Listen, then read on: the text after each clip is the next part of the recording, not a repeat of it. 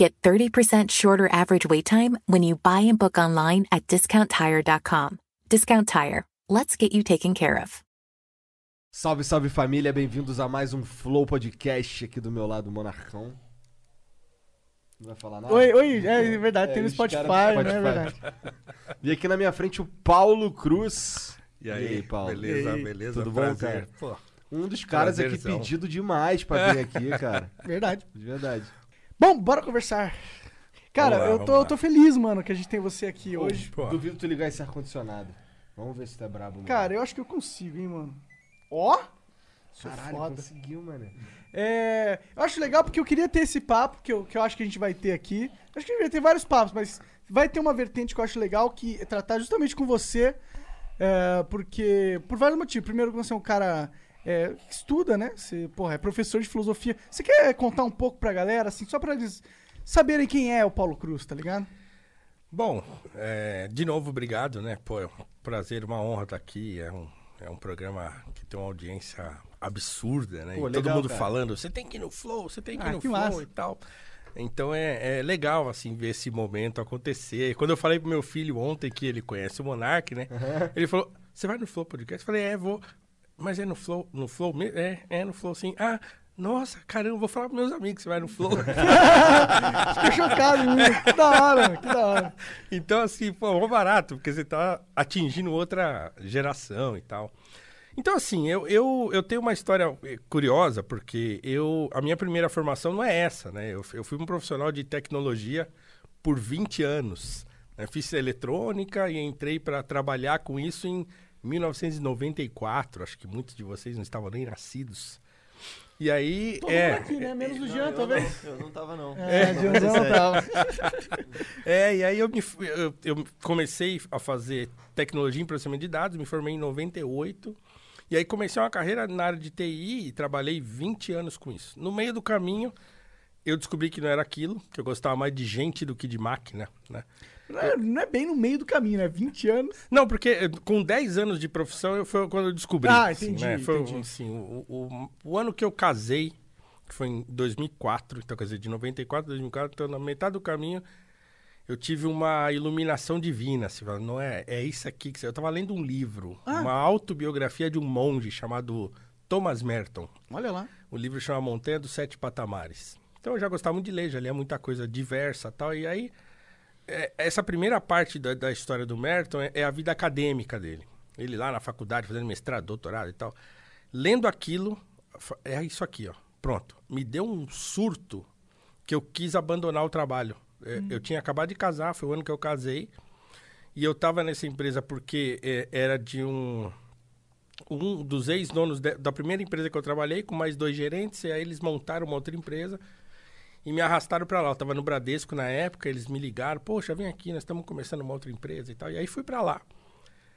E aí me, eu surtei. Eu cheguei na empresa e, e ele viu que eu tava meio estranho, o meu gerente, que era uma pessoa mais próxima de mim, então falou, pô, o que que tá acontecendo? Eu falei, o que tá acontecendo é o seguinte, eu quero que vocês me mandem embora.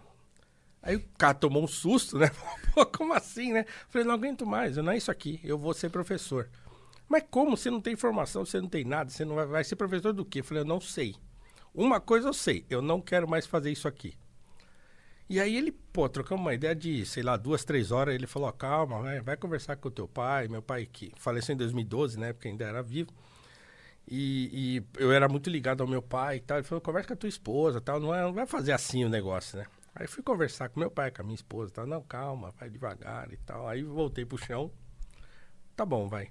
E aí fiquei mais 10 anos na área. Aí fui voltar a estudar em 2009. Porque aí meu filho nasceu, comprei um apartamento e tal. E aí, né, a vida tomou outro rumo. E a, a área de né, programação, é, tecnologia, é uma área que paga bem, né? Exatamente. E se você trabalha, tava trabalhando no Bradesco, você tava ganhando bem, né? É, não, nessa época eu trabalhava nessa empresa que eu fiquei lá 11 anos. Aham. Nessa empresa. Eu, eu entrei, nós éramos em sete funcionários. Quando eu saí, tinha mais de 60 Caralho, funcionários. que legal. Uma empresa de tecnologia que trabalhava com tecnologia para celular. E eu saí de lá como coordenador da área de suporte técnico, uma área grande e tal, e não sei o quê. E aí, assim, eu, eu voltei a estudar em 2009, me formei em 2011, que são três anos de licenciatura, e aí fiquei assim, pô, e agora? O que, que eu vou fazer? Vou ficar de olho e tal, mas eu trabalho, a- o trabalho me exigia demais, eu não tinha tempo de fazer outra coisa, se não trabalhar. E aí, quando foi em 2013, falei, ah, bom, agora chegou a hora. Tava em férias na casa da minha sogra lá em Minas, lá no meio de montanha, tal, aquele esquema. Falei, putz, agora acho que é a hora, hein? Aí voltei para São Paulo, um pouco antes de voltar a trabalhar. Entrei na internet para ver se tinha alguma coisa. E o concurso para professor estava aberto do estado. Falei, putz, é aqui mesmo. Me inscrevi no concurso. Quando eu voltei a trabalhar, no dia seguinte eu chamei o, o dono da empresa, o diretor, né, o presidente da empresa, para conversar. E aí expliquei para ele, falei, ó, agora acho que é a hora, tal, né? E, não, mas o que, que você vai fazer, né? Ele tomou um susto também, porque falou, pô, você vai sair daqui, vai ser professor, você, aqui você não ganha mal e tal. Eu falei, olha, eu tô há 10 anos pensando nisso, de se eu ganho mal, se eu não ganho, agora acabou. ou eu vou agora, ou eu, vocês vão me mandar embora daqui um pouco, numa hora que eu não vou estar esperando, e aí vai ser pior. Então acho melhor eu ir agora, porque agora eu tô determinado, tô com vontade. E o concurso de professor tá aberto, eu já me inscrevi, vou passar nesse bagulho aí e vou começar com isso aí.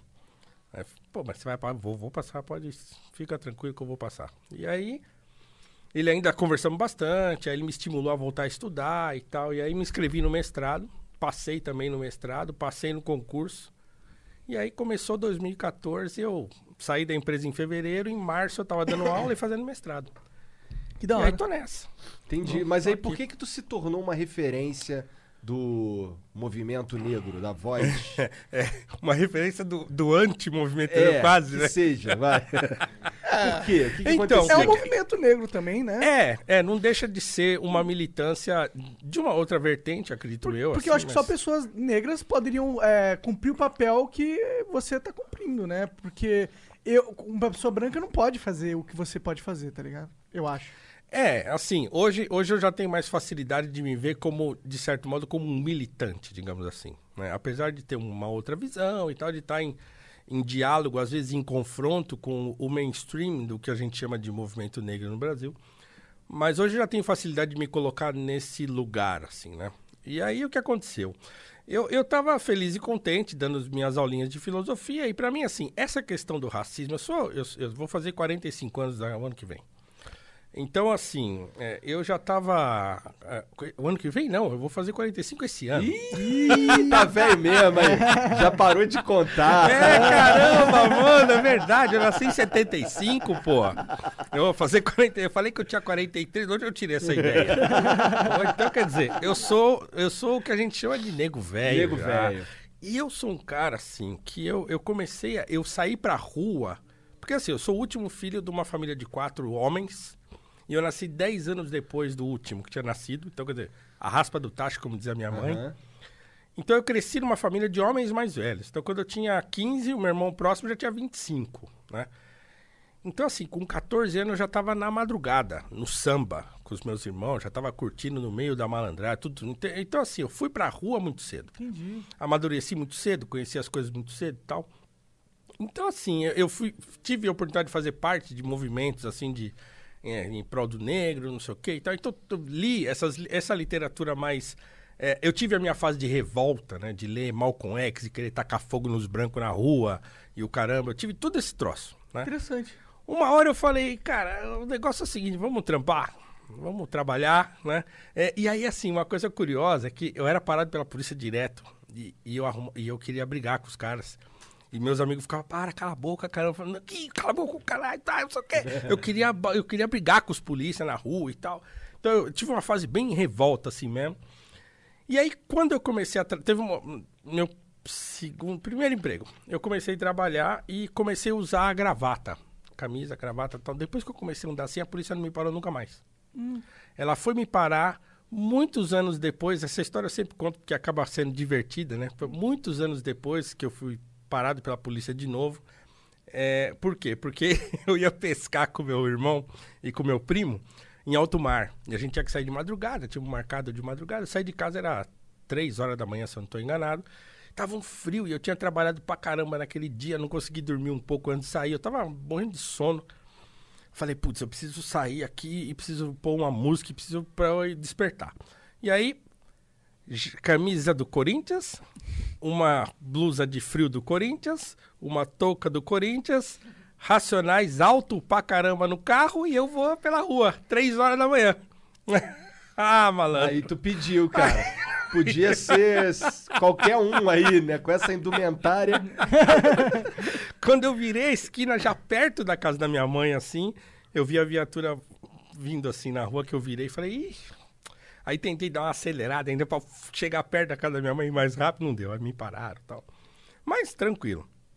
Então, assim, é, é- Mas esse assunto eu já, eu já estava pacificado com isso. Então, assim, na hora Quando que eles te aconte- pararam, foi, foi tranquilo? Foi, que foi sossegado. O- foi, foi até uma coisa curiosa, porque me pararam em, um- em frente à casa de um amigo de infância e os caras estavam tudo bêbados. Tinham tomado um monte de cachaça, tava tudo ali conversando, de madrugada ainda, tal, não sei o. Oi, e aí? Então, meu apelido é PC, meu apelido de, de moleque, assim, né? E aí, PC, beleza, tal, só que Aí os polícias me pararam ali e aí eles começaram... É, pra que que tá parando o cara? O cara mora aqui, a Miliana, a mãe dele mora ali. Começaram a discutir com os polícias, os Caralho. caras... E eu, e eu falando pros caras, não, fica na moral, tá tudo certo e tal. Não, porque, porque que tem que parar você? Caramba, só sei que eu fui embora e os polícias ficaram discutindo com os caras lá na rua. Caralho, cara. Foi comédia. Essa esse é foda, Então cara. eles convenceram os polícias a deixar quieto, né? Então, assim, mas eu, eu, eu tava pacificado já. Porque, assim, putz, é uma encheção de saco, de vez em quando acontece, de, de, de- de a gente perceber uma discriminação, um preconceito qualquer. Então, assim, quando acontecia comigo, e eu tinha oportunidade de reagir, eu sempre reagi a isso. Nunca deixei passar batido, assim. Mas pra mim tava bem, ó, tô seguindo minha vida e também esse negócio não vai ficar me, me impedindo de fazer o que eu quero fazer. Mas, depois já como professor e tal, e aí um dia eu tava é, na internet lá, e aí eu, chegou a mim um vídeo daquelas moças que invadiram uma aula na USP, em 2014 ou 15, se eu não me engano, para falar de cota. Invadiram uma aula, tinha uma aula de economia, aí tinha um carinha que ficou gravando, ele saiu, ele ficou discutindo com o pessoal lá e tal. Eu, eu olhei aquilo, eu fiquei muito assustado.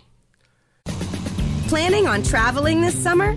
Make saving at the pump part of your plans with two times the fuel points from Harris Teeter. It's easy. Download your eVIC coupon, and for every dollar you spend with your VIC card, you'll get two fuel points. That's up to $1 per gallon on quality fuel at participating BP and Harris Teeter fuel centers.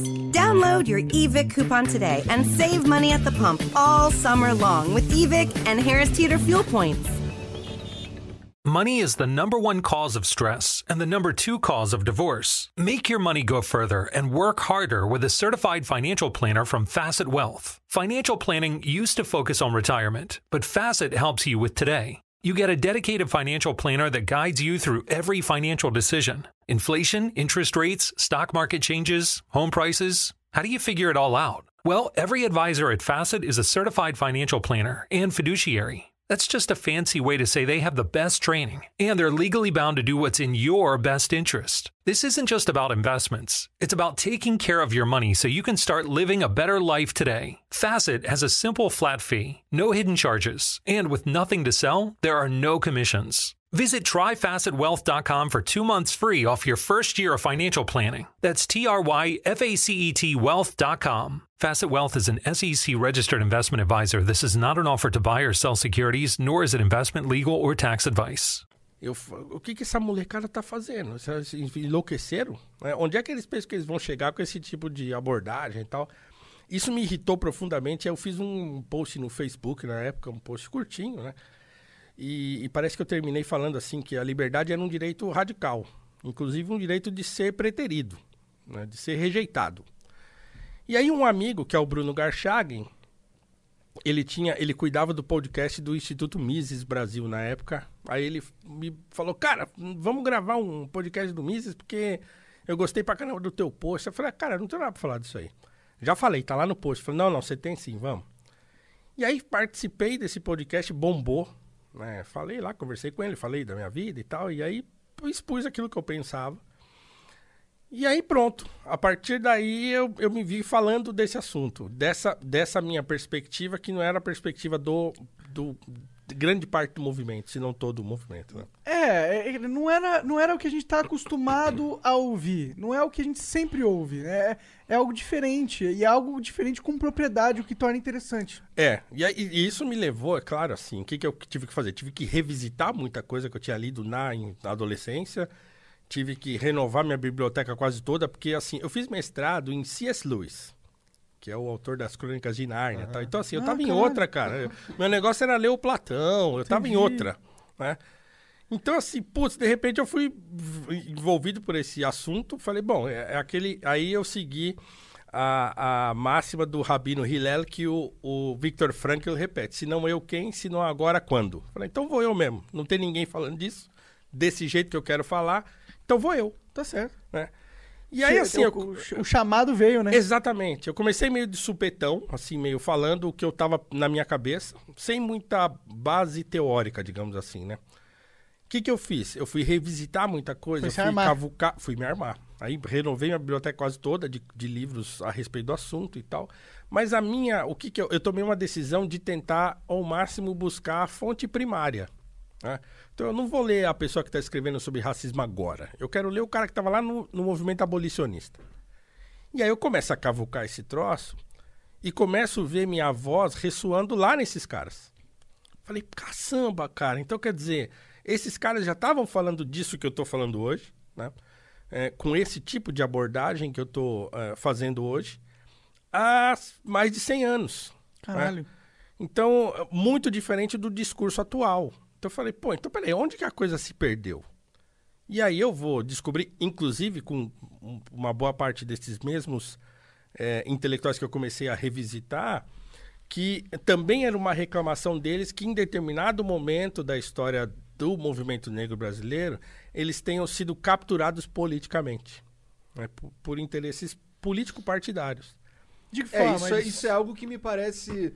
Por exemplo, é, eu não sei se você está falando exatamente disso, mas eu fico vendo é, movimentos políticos que se apropriam do movimento negro pra arrebanhar os negros. É isso aí. Sabe? Total. É isso aí. Foi Vira isso que eu massa de percebi. manobra. Foi isso que eu percebi. Falei, ah, peraí, peraí, peraí, peraí. Então quer dizer que agora a pauta do, do racismo no Brasil pertence a determinado grupo, né, ou determinada ideologia que misturou a pauta do racismo a dezenas de outras virou pauta da minoria, das É. minorias, né? E isso fez com que esses, esses partidos, ou esses, né, os grupos de esquerda, vai para ser... Sim, pra, pra pra- ser, de uma né, maneira pra- mais geral. é, de uma maneira mais geral. Então, falar sobre racismo virou assunto da esquerda, assim como falar sobre feminismo, falar sobre qualquer assunto desses sensíveis, né, assunto social, digamos assim, virou uma pauta dos partidos de esquerda e os movimentos todos, no final da década de 70, né, o grande movimento que surgiu, que foi o MNU, Movimento Negro Unificado, ele já nasce marxista, então quer dizer, aí a, a, a, a, a vertente marxista do movimento negro tomou conta de quase tudo. né? Então o discurso virou esse, o discurso quase oficial, não só do próprio movimento, mas das referências que o movimento vai, da onde o movimento vai começar a, beber. né? É, isso, foi- isso era algo que me chamava a atenção. Antes de conversar sobre isso com outras pessoas e tal, algo que me chamava a atenção era, pô, por que que, por que, que o movimento negro, especificamente, é assim, porque eu, é, eu, não, conver- eu não tenho muitos, muito convívio com pessoas dos outros movimentos, Sim. mas eu tenho um monte de amigo negro e a gente conversa sobre isso às vezes.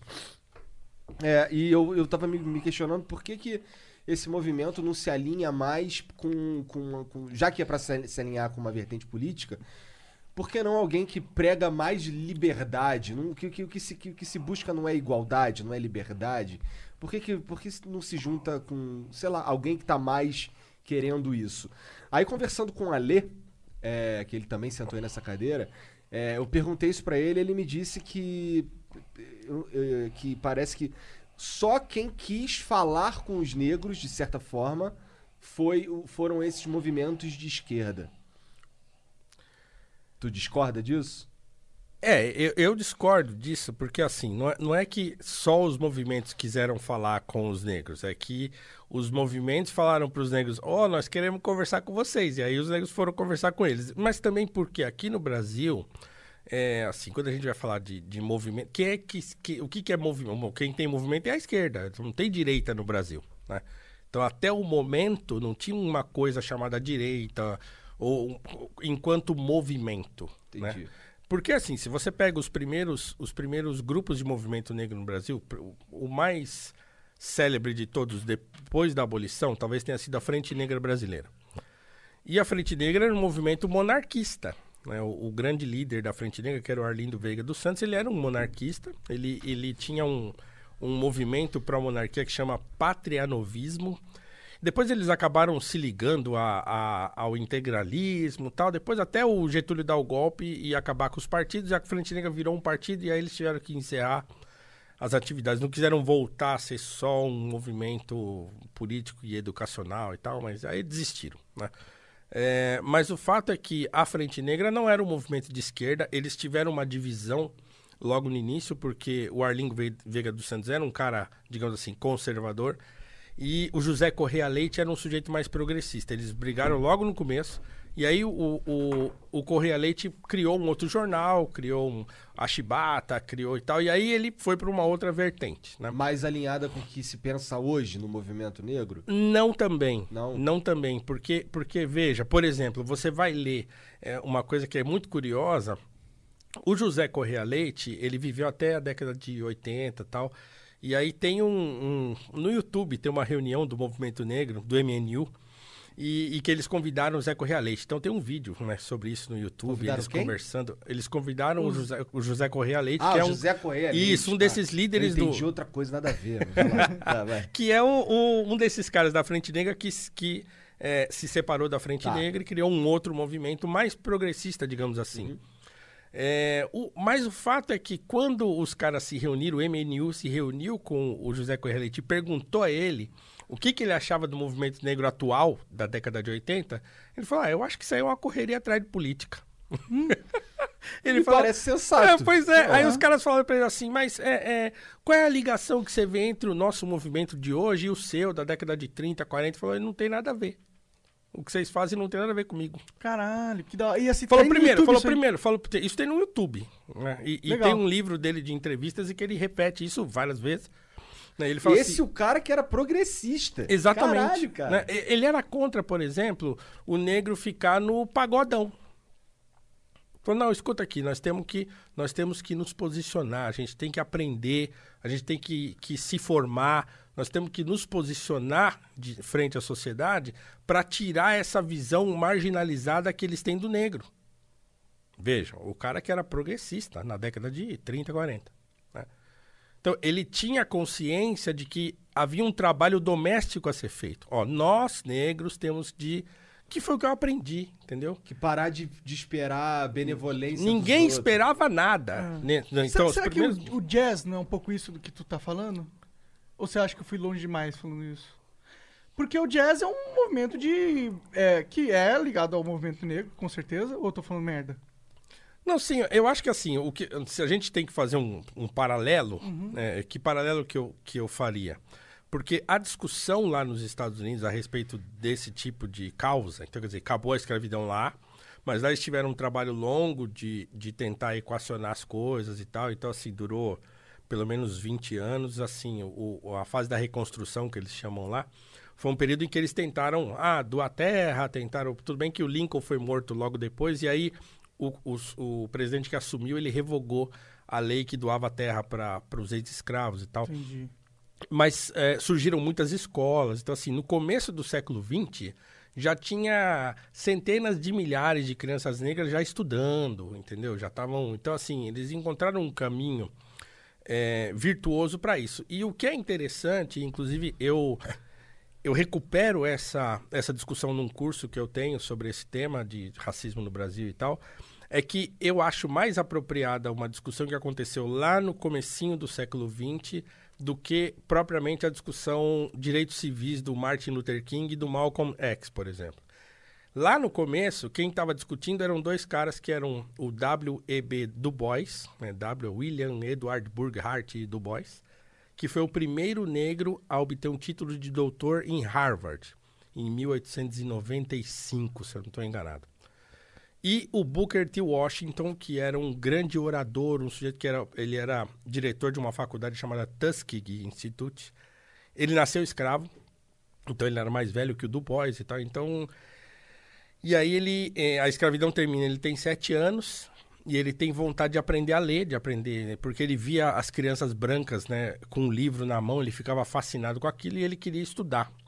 E aí, aos 15 anos, ele parte de uma cidade para outra, uma distância de 600 quilômetros mais ou menos, junta lá uns caraminguá com a vizinhança e vai. E aí passa fome, passa frio, passa tal. E aí chega na porta da escola, todo maltrapilho, bate lá e fala, ó, eu quero entrar aqui que eu quero estudar. Porque ele ficou sabendo, né, que tinha uma escola lá naquela cidade que estava ensinando crianças negras a, né, estava ensinando crianças negras. Ele falou, "Ah, então eu quero isso aí. Bateu na porta, a mulher atendeu ele lá na porta e falou, e aí, o que você quer? Eu quero estudar todo bagunçado, maltrapilho. Aí abriu uma. quilômetros depois. 600 quilômetros depois, ter dormido, na última noite ele tinha dormido na rua, tava uma, morrendo de fome. A mulher mostrou uma biblioteca pra ele e falou assim: tá bom, então toma aqui um, um rodo, toma esse balde, esse pano, então limpa isso aqui. Aí ele conta na autobiografia dele que ele ficou feliz da vida, porque era uma coisa que ele sabia fazer. Falou: eu vou limpar esse bagulho aqui, vou deixar do jeito aqui, que eles vão ficar impressionados. E ele fez isso. E aí ele entrou pra escola e ele trabalhava lá limpando. Falou: Ó, eu não tenho dinheiro, posso continuar fazendo esse serviço de limpeza e posso estudar aqui e tal. Então, essa foi a vida dele. Ele se formou, acabou se tornando professor nessa escola, se tornou diretor dessa escola, depois foi convidado para ser diretor de uma faculdade que estava surgindo, abrindo e tal. Caralho. E se tornou um grande orador, e aí ele saía palestrando pelos Estados Unidos para angariar fundos para construir os prédios da, dessa faculdade, que existe até hoje e tal. Qual que é o nome dela? Você você lembra? É Tuskegee. Tuskegee. É, Tuskegee Institute. Legal. E aí ele, no meio do caminho, o Du Bois aparece. Esse cara, o Du Bois, só que ele é um cara do norte. Já nasceu numa família, tem uma, tem uma ascendência holandesa, então esse Du Bois, que as pessoas costumam falar Dubois, mas não é Du Bois mesmo, porque é holandês. E então esse cara tem uma outra vida, né? E aí ele vai parar lá em Harvard, se se forma doutor, vai para Alemanha, passa uma temporada na Alemanha, é um grande intelectual que começa a, primeiro admirando o Booker T. Washington, que era mais velho, que estava mais tempo no, no jogo, mas depois eles começam a divergir. Porque a posição do Booker T. Washington, não sei se eu tô falando muito, né? Não, Não, cara, vai, vai, vai nessa, cara. vai nessa que eu Não tô. se Eu não- eu não- preocupa com isso. Não se preocupa com isso. Eu não sei. Então, assim, porque a posição do Booker T. Washington, que, ele, que o Du Bois começou a chamar de acomodacionista, é que ele dizia o seguinte, ó, em primeiro lugar, não importa agora a questão da integração. A gente pode viver tão bem junto quanto separado. Então, assim, o que importa para a comunidade negra que está surgindo agora, é, no começo do século XX e tal, é ensino técnico e oportunidade de trabalho. Para quê? Para que a gente economicamente cresça, né? Para que os negros prosperem economicamente, formem uma comunidade negra economicamente pujante.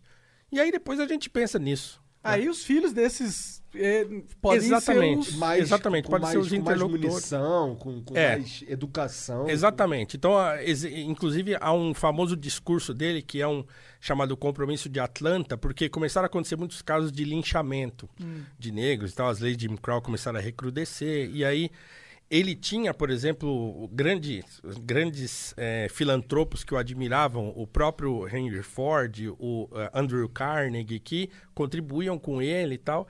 E ele era uma espécie de interlocutor né, lá no sul, daquela comunidade branca sulista, né, racista ainda, e os negros. Então chamaram ele e falaram, cara, vamos tentar dar um jeito nisso. E ele faz um grande discurso chamado Atlanta Compromise, né?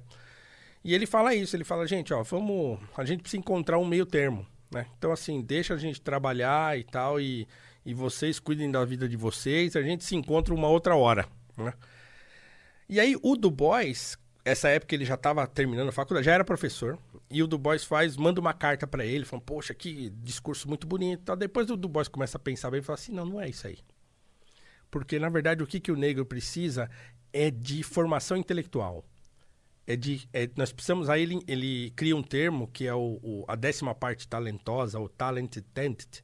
Fala, não, nós precisamos conversar com esses caras intelectualmente de igual para igual. Os negros precisam de formação intelectual. E não só de trabalhar e, e- e- adquirir patrimônio e tal. Olha que debate interessante. E aí os dois vão discutir a respeito disso. Um, um criticando o outro, né? E eu vejo essa discussão muito mais interessante para o contexto brasileiro atual do que a discussão dos direitos civis que vão acontecer depois de 60 anos quase, né? É, então eu- tenho uma aula do meu curso que é inteirinha sobre esse assunto, sobre esses dois e essa discussão e tal, que- e eu acho que é muito interessante. Então, se a gente tivesse que fazer um paralelo, agora entrando de novo na, na, na pergunta que você tinha feito, É, é exatamente nesse sentido. Então, assim, porque lá os negros rapidamente tomaram consciência que o destino deles dependia deles mesmos. Então, vem aqui, peraí. Então, vamos eles formaram uma coisa mais unida, porque também, logo depois da, da abolição, os confederados, né, que aí criaram o Partido Democrata e criaram os movimentos de, de resistência contra a integração. Por exemplo, a Ku Klux Klan nasce nessa época entre os democratas e tal, então vira uma confusão lá nisso, aí começam a perseguir os negros, começam a é, na época de eleição, por exemplo, eles mudavam as, as zonas eleitorais, então o negro ia lá votar, não estava lá. Né? Não, não, era aqui.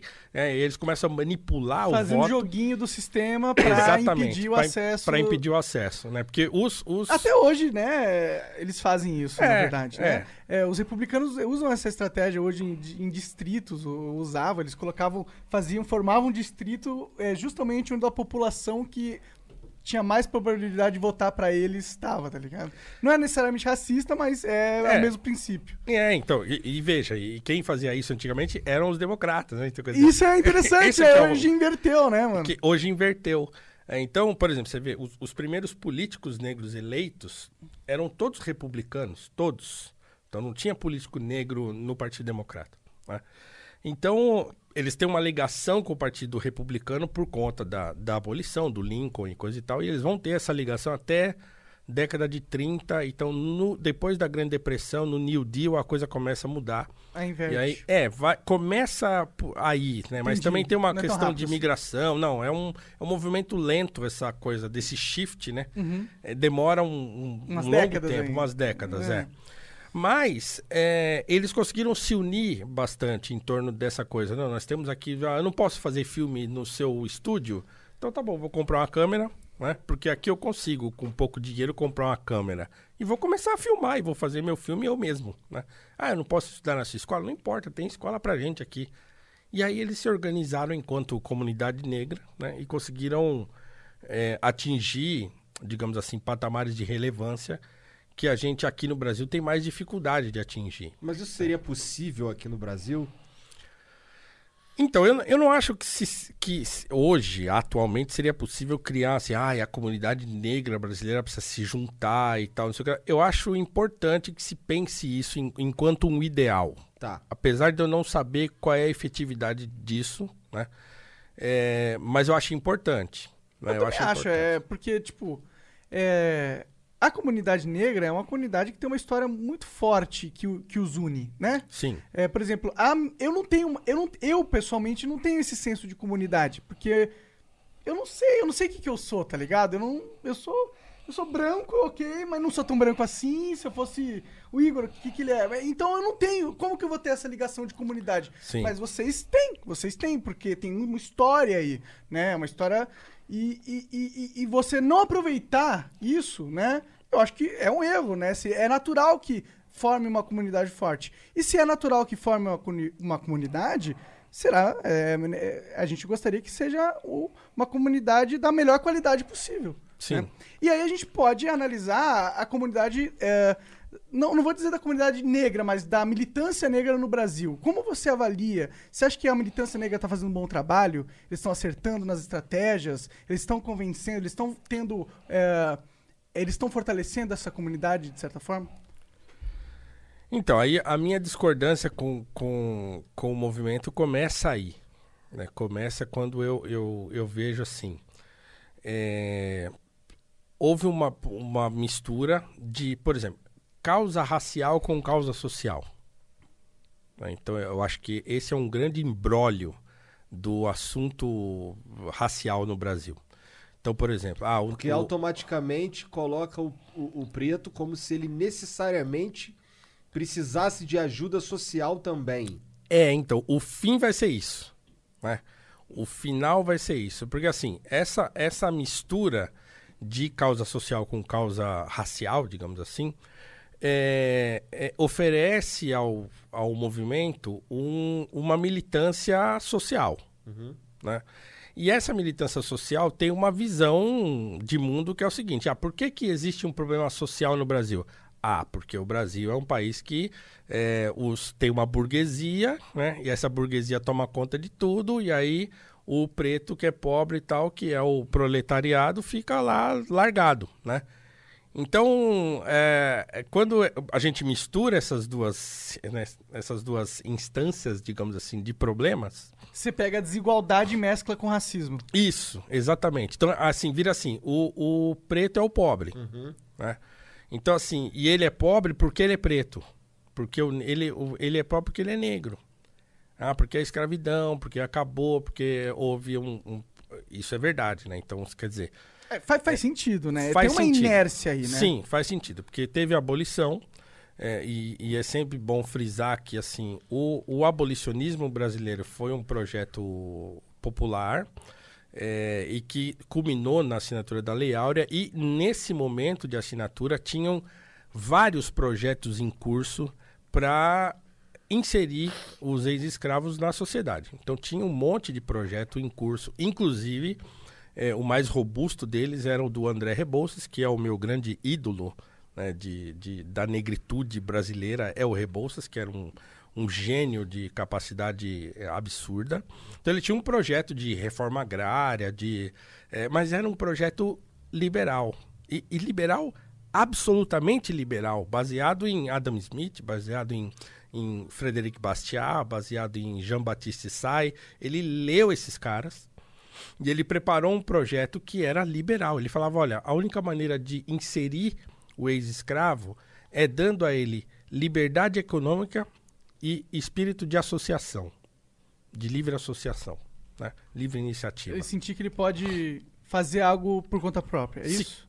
Exatamente. Então, assim, eu ter liberdade para poder é, empreender. Então, o que, que ele queria? Ele tinha uma ideia, por exemplo, de fazer produção em escala, pegar grandes propriedades né, e, e arrendá-las para os ex-escravos em propriedades menores. E aí, essa produção seria em escala. Então, aquele cara que tem uma, uma propriedade pequenininha produz um pouco, passa para o outro, que melhora, passa para o outro, e até todo mundo ganha dinheiro, todo mundo prospera e todo mundo melhora. Então a ideia dele era basicamente essa, o que ele chamava de, de democracia rural. Né? Mas era um projeto liberal. né? E, e também por isso ele daqui a pouco vão esquecê-lo e aí ele vai ficar jogado para as traças, né? Porque esse tipo de projeto não interessa para o tipo de luta que vai se criar depois no Brasil, né? que, é, que é uma luta mais baseada na luta de classe. né? Entendi. E E o liberal não dá pra você. Você. As, as ideias liberais necessariamente meio que vão contra essa dinâmica de luta de classe, porque eles, eles não. É, eles não reconhecem que a- as classes é um fator tão importante na hora da criação da política, ou a Sim. criação da- da- da- das mecânicas pela qual a lei vai funcionar. É, não é, a classe social não é, não é determinante. né? Então, quer dizer, pra- para o marxismo, a classe social é, é um determinante. né? Então, quer dizer, é, toda a dinâmica social está fundamentada nas classes. Então, para um liberal, não tem sentido isso. Então, quer dizer, o que eu preciso é o seguinte: me dá liberdade para todo mundo e vamos todo mundo à luta. Né? E aí, assim, a dinâmica das classes sociais vira uma coisa mais fluida, né? Então, quer dizer, aquele cara que é pobre e tem ímpeto, ele vai, vai, e- cresce, né? E muda de... Em lu- teoria, né? É, em, em teoria, evidentemente. É, não, é não claro- só em É teoria, que não, né? na, prá- na prática acontece, mas é claro que tem casos que o cara só pegou um dado muito fodido demais, né? É, o que eu acho, né? Dado, ele tá dizendo um dado. Jogou um dado É, RPG a e foi carta, mal. ó, é, ó, se veio com uma mão ruim, tá ligado? Entendi, Então, tipo, por exemplo, se o cara nasceu. ah, o cara é negro, mas ele também é. Sei lá. Porra, o pai dele batia nele pra caralho e. Pô, passou fome, e aí ele foi pra violência, não sei o quê. Esse cara, tipo. Ele, não é que ele, ele teve menos oportunidades que um outro cara negro, né? Que, sei lá, nasceu de um pai que ele era professor. E não sei. O que, que você acha desse, desse argumento? Eu acho que a vida é assim, né? Então, é, é, acaba tendo assim, o cara que é rico, também, às vezes o cara tem tudo na mão e vai e, e, e não quer.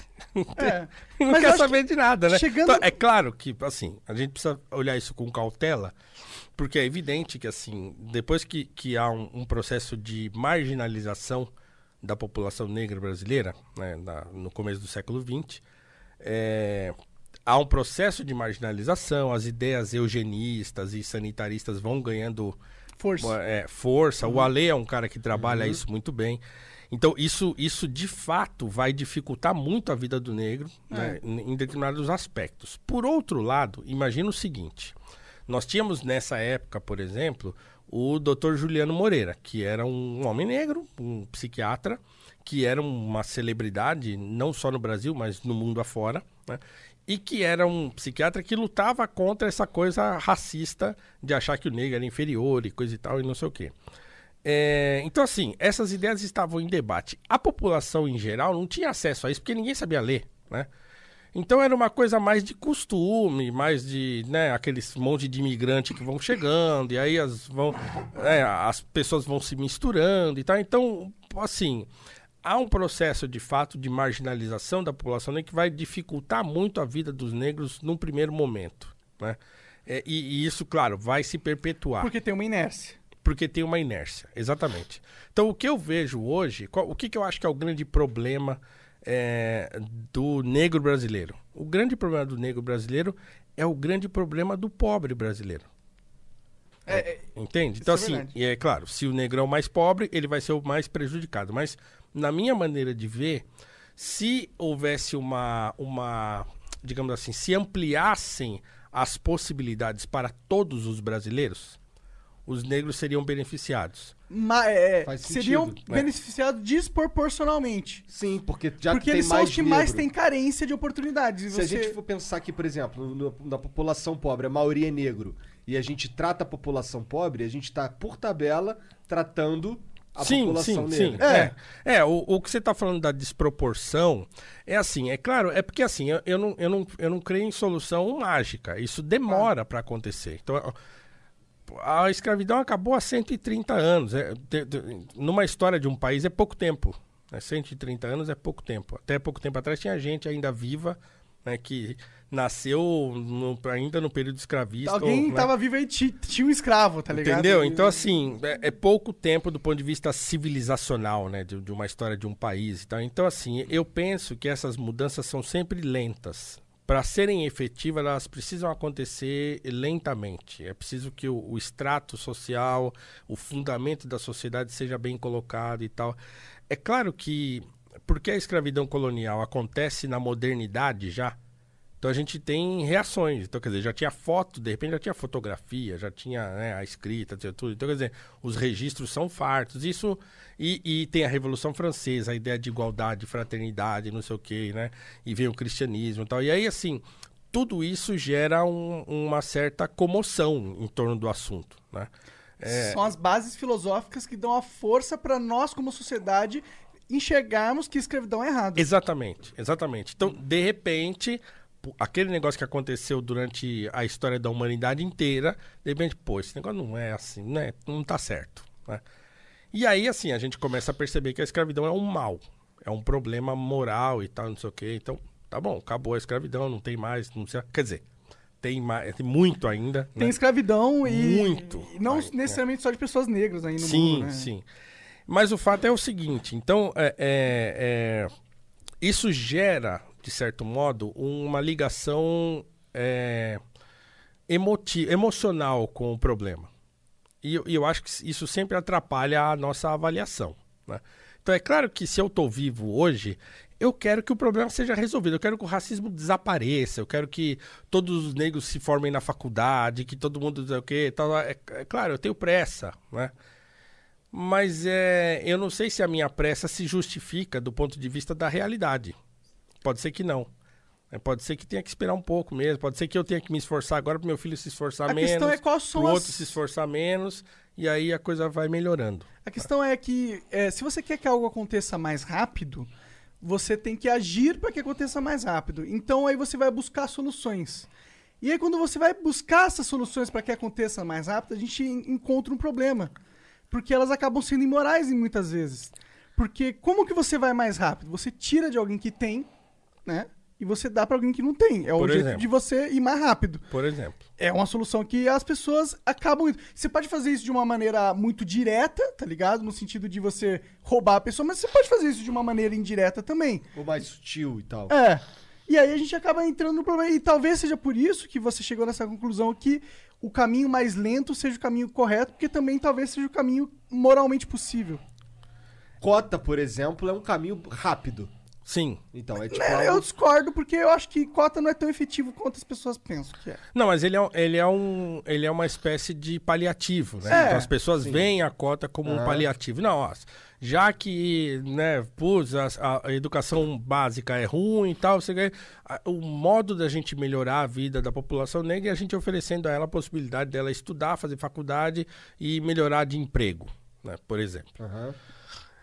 É... Sa- Sabe quando a gente tava falando que é, isso é tudo politicagem? A cota pra mim é isso, sabe por quê? Porque é um jeito de você ter um discurso fácil de você vender que eu tô do teu lado, tá ligado? Você põe essa medida que é paliativo, porque se você for parar pra pensar, o que, que é a cota? É uma porcentagem das vagas de universidades públicas estão garantidas para negros. Mas tem muitos negros que precisam fazer faculdade. As, as, as vagas das universidades públicas, elas não são o suficientes para acomodar todos esses negros. Se você tem uma porcentagem que não é majoritária, com certeza minoritária, é, agregados para eles, você vai ter uma pequena parcela dessa grande população negra en- entrando na faculdade, que ao longo do prazo é um pequeno incremento no melhoramento da, da- dessa comunidade negra, mas que é tão pequeno que o melhor benefício dessa atitude é você ter essa, esse marketing político para usar. É, é, Será que eu fui muito pesado em analisar dessa forma? Foi, mas eu tendo a concordar com isso. Primeiro, assim, eu- eu acho Foi. as pessoas. É, eu vejo que se, se, se tivesse, a- se tivesse a cota, mas tivesse ao mesmo tempo e acontecendo uma reforma na, na educação de base, mas pô, o cara bota a cota e, e é isso, aí, aí não tem jeito. Por, por exemplo, não sai nunca mais, hein? Então, assim, é, essa papo de que, não, isso aí é só. tem duração e tal. Nunca mais sai. Pode esquecer. Nunca mais a gente quê? vai ver o, o sistema de Sem cotas. cotas? Não, não vai ter mais sem cota. Acabou. Agora tá aí pra Vai ficar. ter cota para sempre. Quem pra vai sempre. tirar a cota? Ninguém tem coragem de agora É, de botar a ninguém mão tem nesse coragem negócio. de mexer. Acabou. Ah, daqui uns 500 anos, É, talvez. e olhe lá. Ah, E olhe lá. Então, assim, eu acho que não, nunca mais acaba. entendi, entendi. Mas, por outro lado, assim, eu sou professor do ensino básico. E aí eu olho a coisa da perspectiva do ensino básico. Porque, para mim, educação não é, não é emprego. Primeiro, para mim, educação não é emprego. Segundo, educação não é fazer faculdade para trabalhar. Então, para mim, educação é um processo civilizatório Sim. né, de cada indivíduo que começa a estudar. Então, é um- o sujeito entra lá no, no prézinho, sei lá, no primeiro ano, vai até o, o- último ano da faculdade, é um processo da vida da pessoa. E que ela vai não só aprendendo as coisas técnicas que ela tem que aprender, português, matemática, ciência, mas é um processo civilizatório.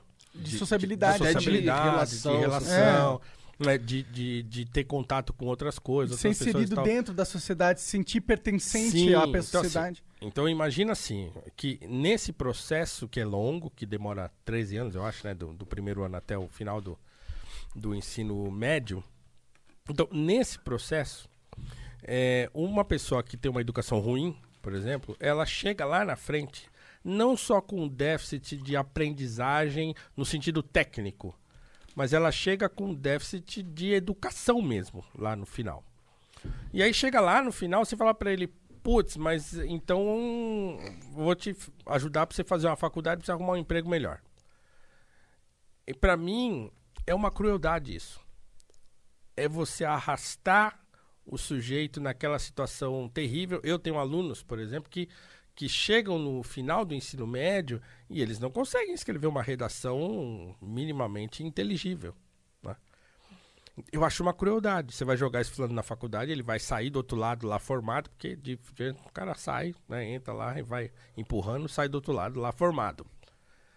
E aí ele vai ter que disputar com aquele mesmo cara que estudou a vida inteira no colégio caro e tal. e Quer dizer, ele vai acabar tendo. de- ele vai se encontrar com essa dificuldade lá na ponta depois de novo. Mas será que isso também não é um sintoma? Se, se, ó, se o objetivo da parada fosse realmente ajudar a população, a comunidade negra, será que é, esse- a gente teria esse sintoma dessa política?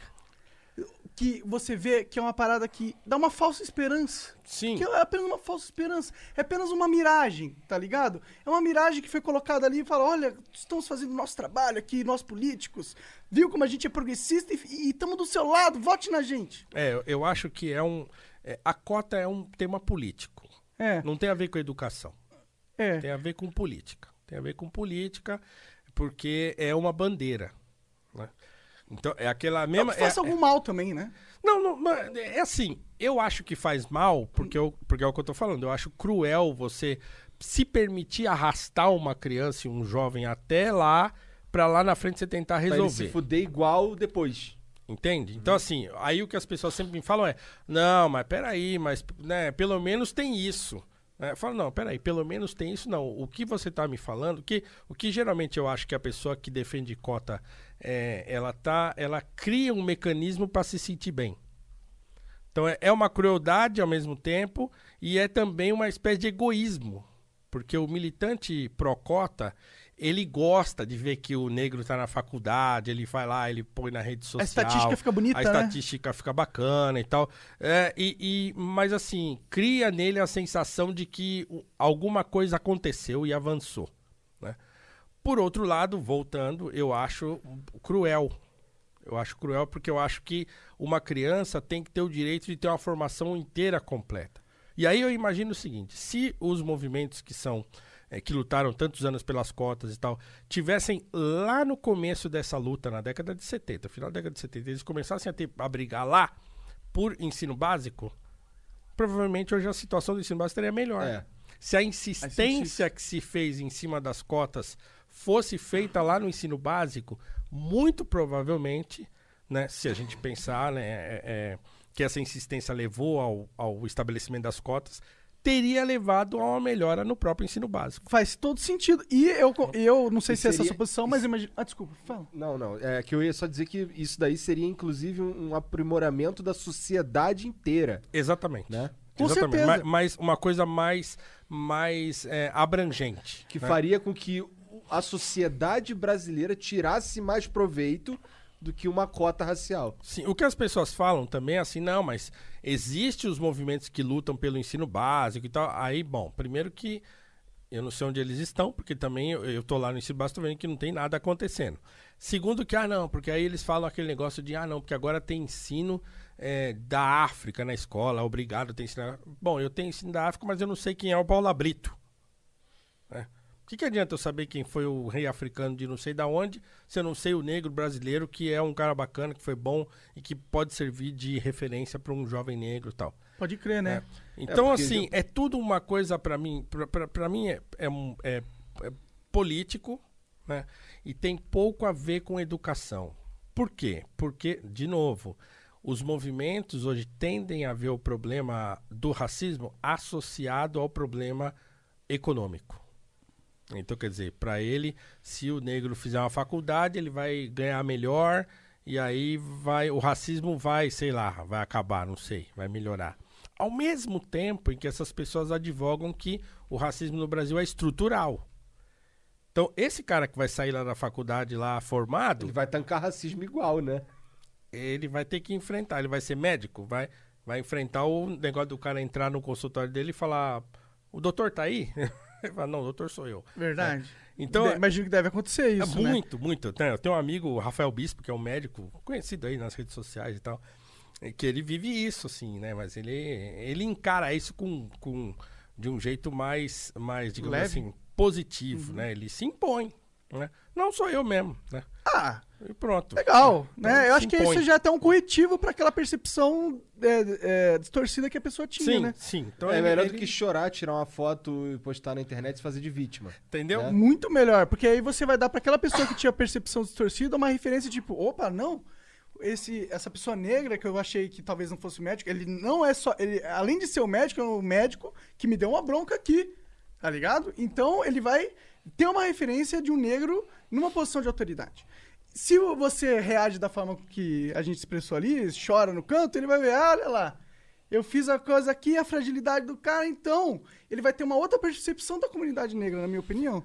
É, e aí essa, esse ponto é importante porque também, assim, eu acho, é a percepção que eu tenho é que as, as escolhas que o movimento, né, falando do movimento de uma forma genérica, mas que, que grande parte do movimento negro fez, porque são, ah, todo mundo fala, ah, são movimentos negros, tá, então dizer, quando querem generalizar, fala movimento, pode, quando não quer, tem que falar movimentos, porque tem uns que não são assim e tal, mas em geral, as escolhas que, que o movimento fez, aliado a essa nova geração que está surgindo em rede social e tal, não sei o quê, que assim, é uma, é uma juventude. é, como eu diria para não ofender?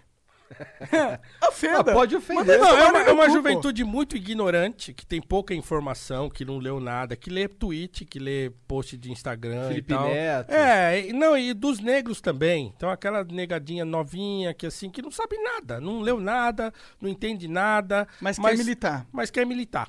né? E, e de fato milita. E de Uhum. fato cria um canal no YouTube, ganha milhões de seguidores e tal. E, e aliados a isso, uma, uma, uma, uma claque de intelectuais muito ruinzinha também, que influencia essa juventude. né? E aí o debate vai ficando cada vez mais raso, o, o, o, o travessão vai descendo cada vez mais, cada vez mais e tal. E aí vira um negócio absolutamente sentimental. E aí acabou a racionalidade desse debate, não tem mais, né? Que é o que eu vi aquela menina na USP. Você não sabe o que é ser preto e pobre na periferia e não sei o quê, e pá, pá, pá. E eu olhava aquilo e falava, cara, onde é que tá o Racionais que eu conheci do Negro Limitado? Você que nos assiste aí, se você não conhece a música Negro Limitado do Racionais, que hoje eles renegam, porque também foram capturados por essa mentalidade né, progressista e tal, que, que você escutava o cara falar assim, cultura, educação, livros, escolas, crocodilagem demais, vagabundas e drogas, a segunda opção é o caminho mais rápido, de fácil a morte percorre, a mesma estrada é inevitável, né? E ele pega o cara e sacode. Eu ouvia isso quando era moleque, falava, mano, não dá pra eu, eu tenho que me posicionar. né?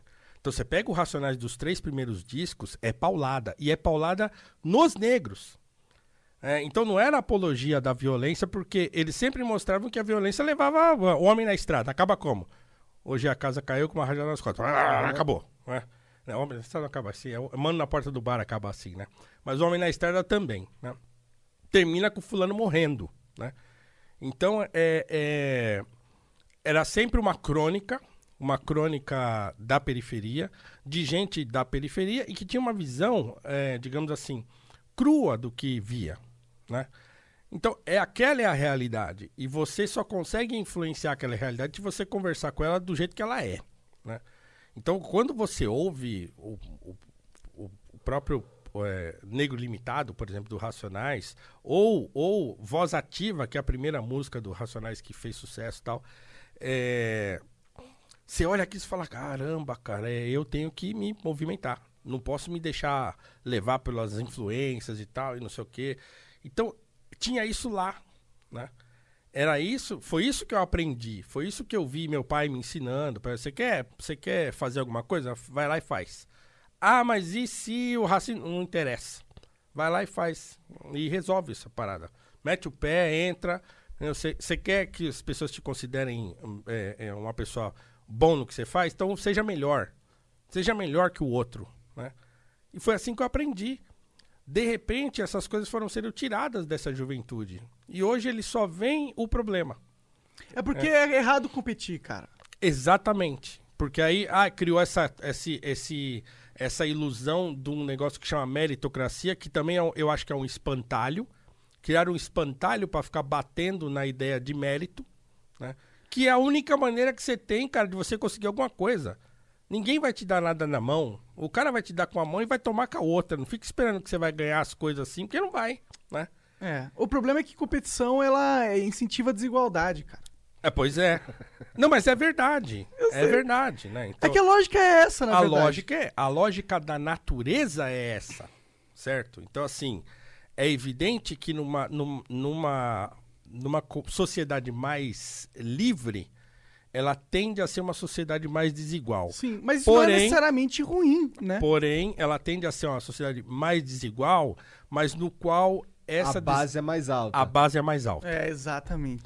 E numa sociedade que você privilegia e busca a igualdade, há uma tendência de você nivelar por baixo. Sim, sim. Por quê? Porque o, o recurso não é ilimitado, né? Não é brigar pela igualdade social, é brigar pra subir a base. Exatamente. É lutar pra subir o O mínimo. né? fortalecimento do indivíduo. É isso aí. Quando você fortalece o indivíduo, você, você fortalece o grupo da melhor forma possível, porque você fortalece o grupo da forma mais homogênea possível.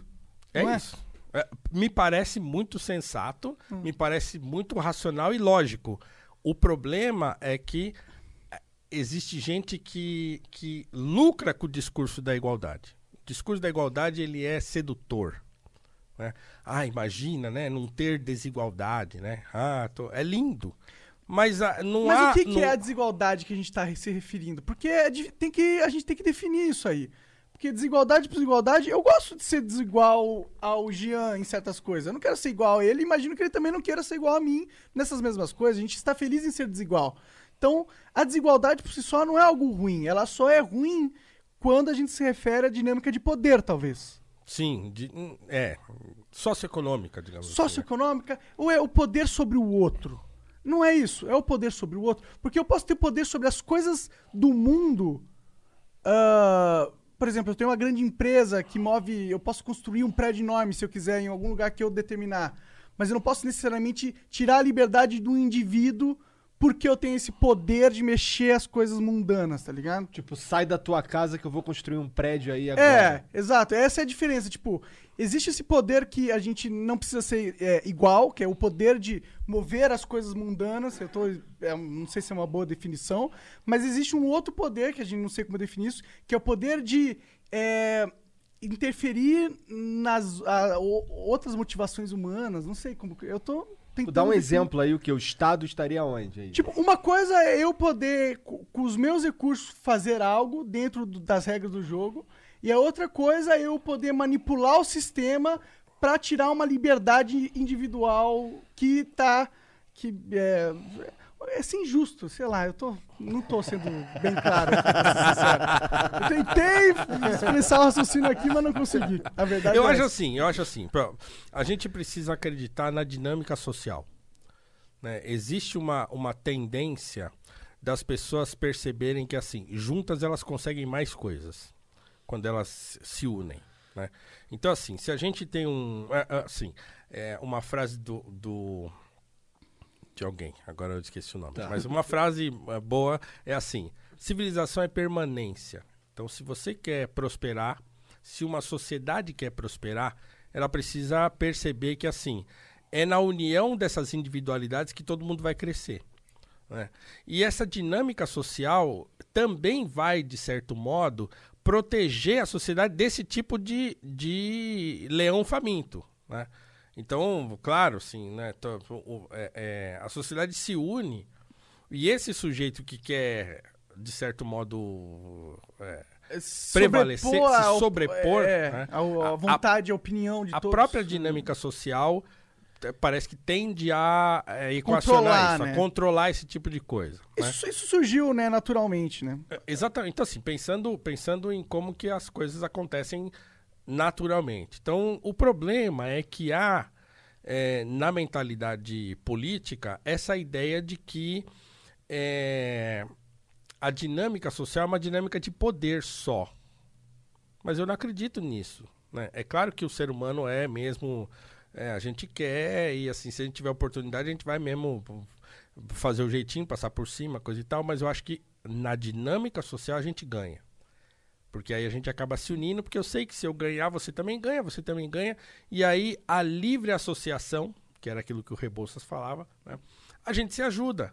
E a gente cresce junto. E se algum de nós, numa hora, tiver que crescer para outro canto, vai, cresce para lá e tudo bem, vai. E, e cada um vai crescendo de acordo com a sua, eh, do seu ímpeto, a sua De capacidade, acordo com a sua individualidade, talvez. De acordo com a sua individualidade, né? É. Então, ah, é claro, vai ter gente que não vai querer? Vai. Né? Vai ter gente que não vai conseguir e vai precisar da nossa ajuda? Vai também, né? Mas eu acho muito mais fácil a gente perceber aquele que não tá conseguindo e pegar aquele cara, a gente mesmo, e falar, não, vem aqui, vai, vamos, vamos te dar uma força aqui e tal. É, Não tá do- conseguindo prosperar, você diz? é, de- de- assim, digamos assim, que nós sejamos uma sociedade aqui, né, e que você é um sujeito muito impetuoso, pra uma coisa, pra enriquecer e tal, pra conseguir. tal. É, eu sou um cara mais equilibrado, mas, é, mas ele não. Ele é um cara que tá lá de boa. aí, então, então ele não encontra muito bem aquilo que ele deseja. Então, de repente, nós dois vamos sentar com ele e falar, cara, peraí, vem aqui, o que, que você gosta de fazer? e tal, sabe? Porque a gente conhece, a gente percebe, a gente tá junto com ele e tal. Sim, um mestre sempre é algo que é importante, né? Se você for pegar a história mais icônica, acho que da humanidade, que é a do herói, né? O herói, ele, às vezes, quando ele, ele, ele sempre tem um mestre, sempre tem uma figura que guia ele num determinado momento, né? Ele precisa disso, ele precisa de uma referência, né? E às vezes, isso é uma coisa que eu, eu sofri muito, eu confesso, tipo, na minha infância, porque meus pais trabalhavam muito, eu sentia que eu não tinha essa referência. Aí eu ia pro colégio, eu sentia que eu era meio bobão comparado às outras crianças, porque sei lá, elas pareciam que tinham. Os pais ensinavam mais, não sei. Ensinavam mais de como lidar com a vida, sabe? Sim. E eu acho que isso é importante pra caralho, mano. E. Agora eu perdi qual que era o primeiro ponto. Não, o problema também é que assim. Depois dessa é- eu vou até dar uma mijada. Porque nessa dinâmica que, que, eu tô, que a gente tá chamando aqui de, de dinâmica social, Hum. é, é, a gente consegue quebrar essa ideia do homem ser o lobo do homem. Né? E, de, e de dividir a sociedade entre opressores e oprimidos. né? A gente acaba colocando todo mundo no assim, todo mundo aqui tem que. A gente tem que se juntar pra gente conseguir fazer e fazer melhor. né? Ah, mas e como é que a gente faz com aquele cara que já é poderoso, que já tem tudo na mão? Que... Ué, nós vamos buscar ele lá. Vamos fazer de tudo nós juntos gente- É. chegamos lá. Nós, conseguimos crescer, nós juntos conseguimos crescer mais rápido do que ele consegue crescer, talvez. Essa é a Sozinho, lógica. É. por exemplo. É, eu imagino que sim. né? Eu também. E, e- e, tipo, é, bilhões e bilhões e bilhões, eles valem certa coisa. Mas existe um valor social de grandes massas de pessoas é, unidas, organizadas, que eu acho que supera milhões e milhões de pessoas, e milhões e milhões de dólares, reais, em, em- em muitas magnitudes. Tipo, é tanto, por exemplo, você tem qualquer empresa aí no mundo, tá ligado? É, ou o cara mais rico do mundo, ele não, não tem nenhum poder contra a sociedade, tá ligado? Por mais que ele seja bilionário, por mais que ele tenha muito poder contra um indivíduo, ele não tem tanto poder assim pra destruir a sociedade, porque a, a sociedade é muito mais do que dinheiro, né? Ele não- É, a, a gente pode pensar que até tem. O sujeito constrói, constrói uma bomba, joga na cabeça de todo mundo e detona tudo. Ah, bom, beleza. Assim, mas, mas pensando assim, tentando sair um pouco da abstração, acho que a gente está abstraindo muito, mas voltando para a situação brasileira, vai. Claro. Então nós temos uma, uma situação de desigualdade que se arrasta por há décadas, séculos, se não séculos, né? Então, quer dizer, a gente vive hoje ainda uma situação de desigualdade. É um país extremamente desigual, né? É, e aí, assim, de nós, a gente tem duas escolhas. Ou a gente escolhe é, solucionar essa desigualdade por meio da transferência de renda, né? Então, essa é a escolha que se fez até o momento, né? É a escolha da transferência de renda, de, de tentar é, diminuir a desigualdade fazendo transferência de renda Através do Estado. através do Estado, né? E através de iniciativas que, que, que o Estado vai garantir que, as- que essa renda que será transferida, né? É, em teoria, o Estado rouba dinheiro de todo mundo, ele pode dar mais dinheiro pra certo grupo da população. É isso aí. É. é. Aí, e, e a outra maneira, que a outra maneira é o seguinte, ó, tira a mão do meu bolso. Gosto mais dessa. tira a mão do meu também- bolso. também Tira a mão do meu bolso. Tira- Eu sou pobre, eu ganho pouco. Mas é o seguinte, se eu ganhar pouco e com esse pouco eu conseguir fazer o mínimo, eu consigo ir incrementando esse mínimo ao longo da minha vida. né?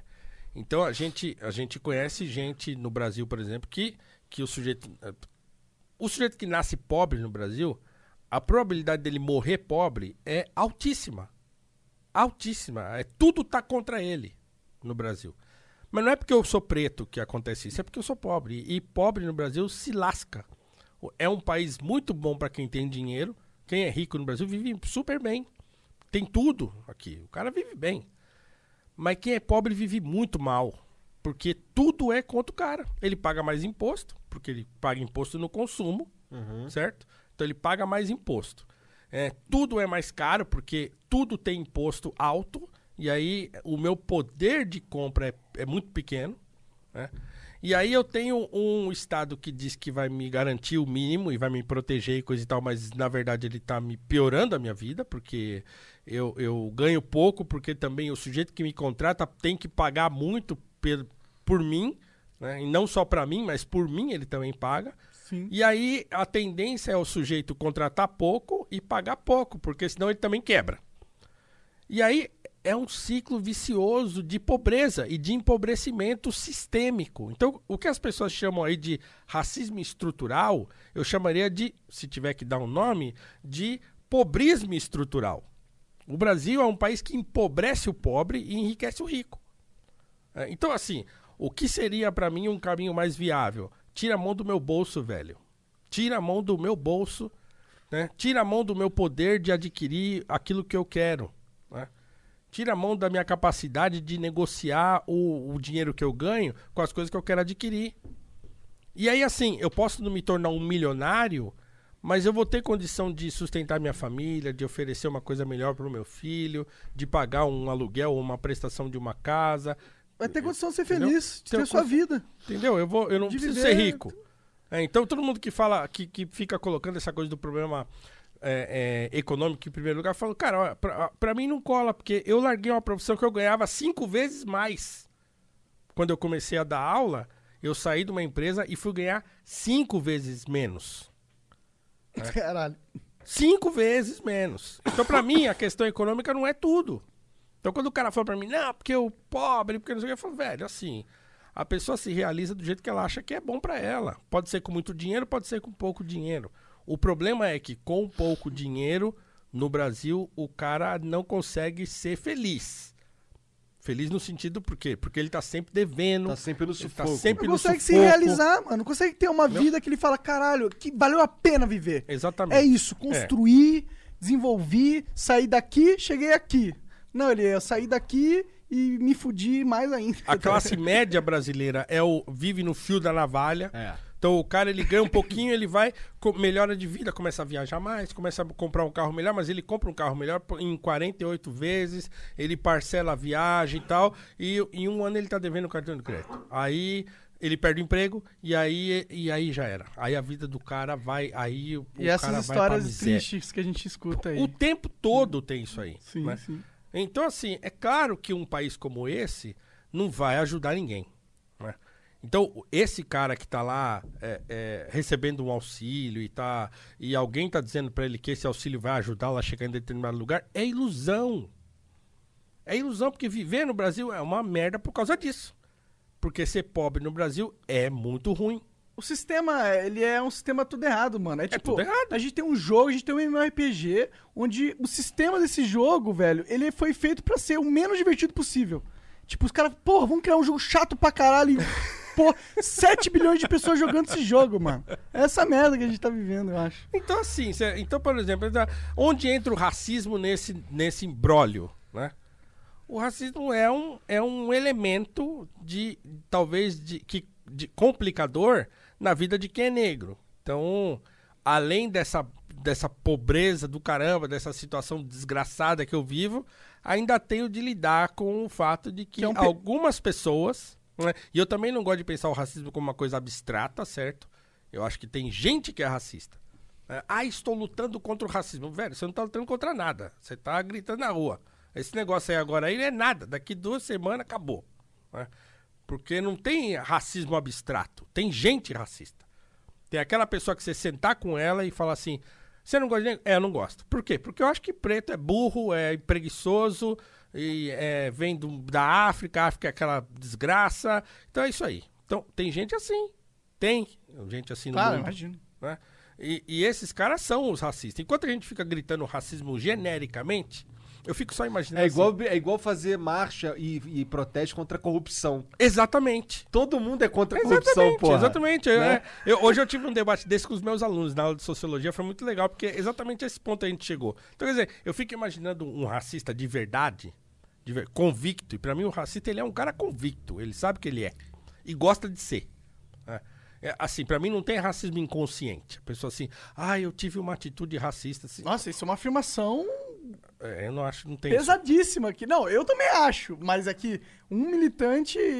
não, Normalmente é é pessoal ligado ao movimento. Ele não ia gostar de ouvir É, isso. Por exemplo, eu não posso falar assim, porra, neguinho, pô, neguinho chegou aqui e fez isso e isso, isso.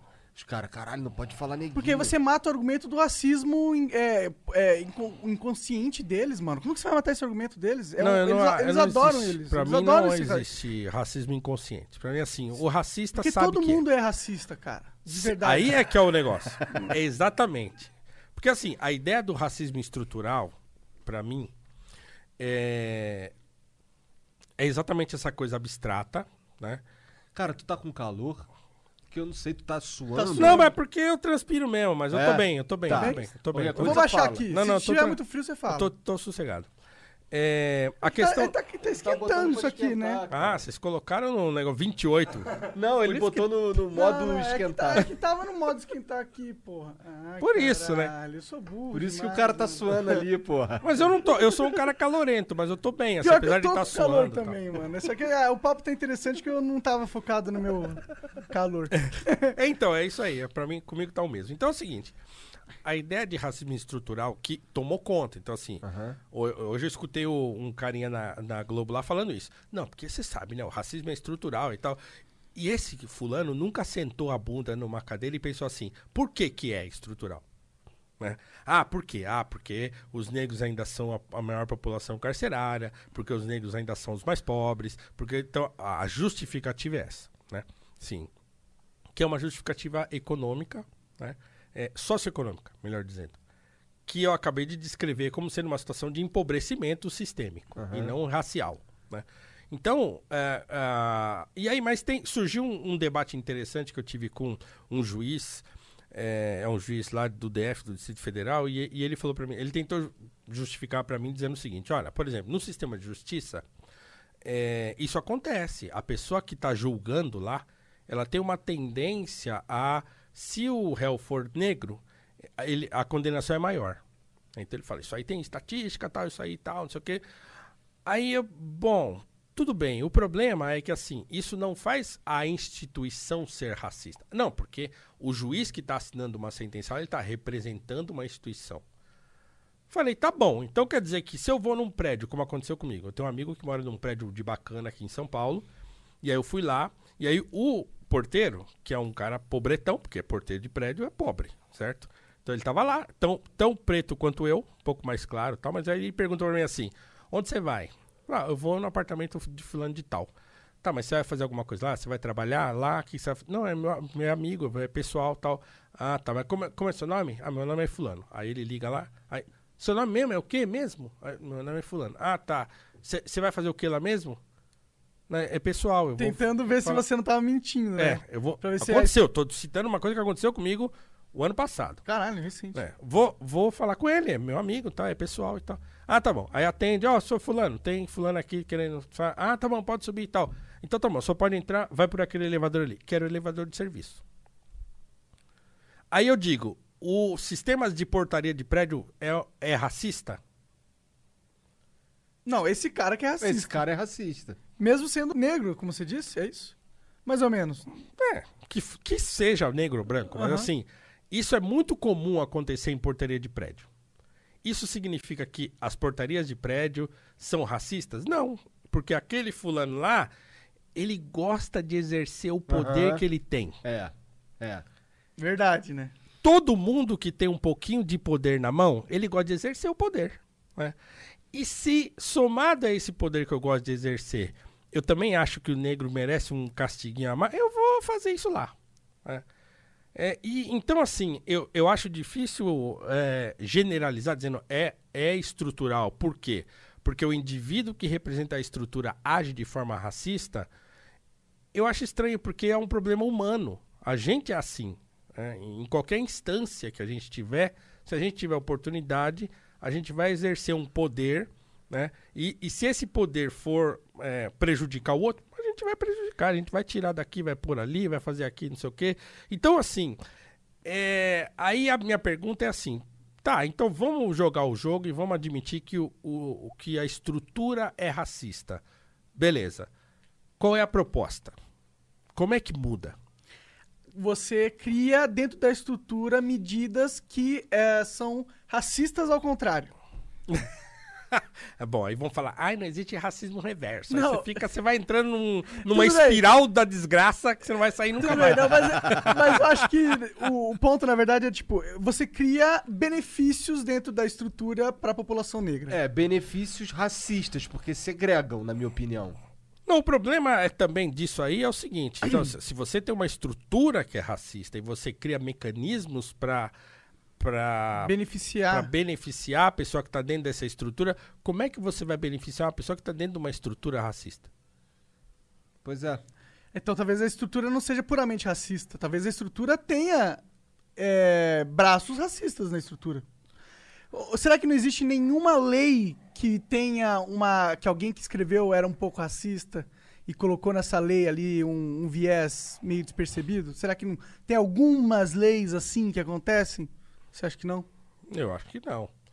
Eu acho que assim, ao fim e ao cabo, o que ninguém vai querer admitir, mas que na verdade eu acho que no substrato dessa ideia é que tá isso, é assim. Só se, só se muda uma estrutura substituindo essa estrutura por outra. Em filosofia, por exemplo, uma estrutura é um sistema. Então, se é um sistema, é, tem uma engrenagem, é uma engrenagem social que roda e funciona. Então, o que, que é furar o sistema? É você sair dele. Dentro dele você não consegue. Você fura, a bolha e sai, né? Ou o sistema tem de mudar, a estrutura tem de mudar. Então, para mim, quem fala sobre. Porque assim, eu estou partindo do princípio que, que a ideia de que o racismo é estrutural é uma ideia que parte do princípio de que é, essa estrutura é a estrutura de poder que privilegia a classe burguesa, rica, não sei o que lá. E aí eu vou bater lá no Karl Marx. E aí, assim, qual que era a ideia do Karl Marx? Nós temos uma estrutura, né? Isso aí ele vai dividir em superestrutura e subestrutura e tal. Que quando que isso vai mudar? Quando o proletariado se insurgir e destruir a estrutura. Arrebentar com ela e criar uma outra estrutura, né? Que vai eh, funcionar numa outra lógica, numa lógica da igualdade e tal, e da, do- dos meios eh, eh, não eh, privados de produção, mas meios coletivos de produção e tal, né? Então, aí a minha pergunta é assim, beleza, então se o racismo é estrutural, de novo, como é que muda isso? Porque pra mim o que você está propondo é mudar a estrutura. E aí mudar a estrutura, aí a pergunta é outra. Que estrutura que você quer colocar no lugar? né? Você se acha mais preparado do que eu para pensar qual estrutura é melhor para o país? Quem são as pessoas que estão propondo um- uma mudança de estrutura? O que, que essas pessoas têm a oferecer? Então, é, tudo isso é muito sério, certo? É porque se elas mudam a Muito estrutura, profundo. elas, elas podem mudar a estrutura da forma que beneficie elas mesmas, né? Entendeu? Eu não sei, eu, Eu- não sei o que eu- essas pessoas querem. Eu não, Eu não acho que é essa galera que. que é tão política assim, sabe? Tenha motivações altruístas, mano. Eu acho muito, eu acho muito assim, é, é muito difícil falar essas coisas que eu falo, porque a impressão que dá é que eu não acredito no racismo, que eu acho que não tem. Não é isso. Não. Entende? Mas você, É uma A gente já verdade, falou que tem existe, várias vezes entendeu? aqui nessa É- conversa. A gente existe. falou que da inércia do, da, da- do que aconteceu na década de 20. A gente, a gente não, não, não dá pra Negar o problema. é, negar que existe algo, uma história que colocou uma comunidade numa posição ah, estratégica de inferioridade em relação a outras comunidades. Sim. É inegável que isso aconteceu. Agora vamos pensar na melhor maneira de encarar É. esse, É, esse e assim, fato. a única coisa que eu faço nesse debate é tentar propor uma outra maneira de solucionar isso aí. E como seria? Porque, porque a única que existe até o momento, me parece, em, em- se não em, em todo o movimento, é, em A que boa tá em parte alta. dele, que está em alta, Aham. né? É essa aí da transferência de renda, da... Engenharia social, É né? a engenharia social. Trocando em miúdos, é a engenharia social. né? E, e a minha visão é outra. A minha visão é uma visão de liberdade.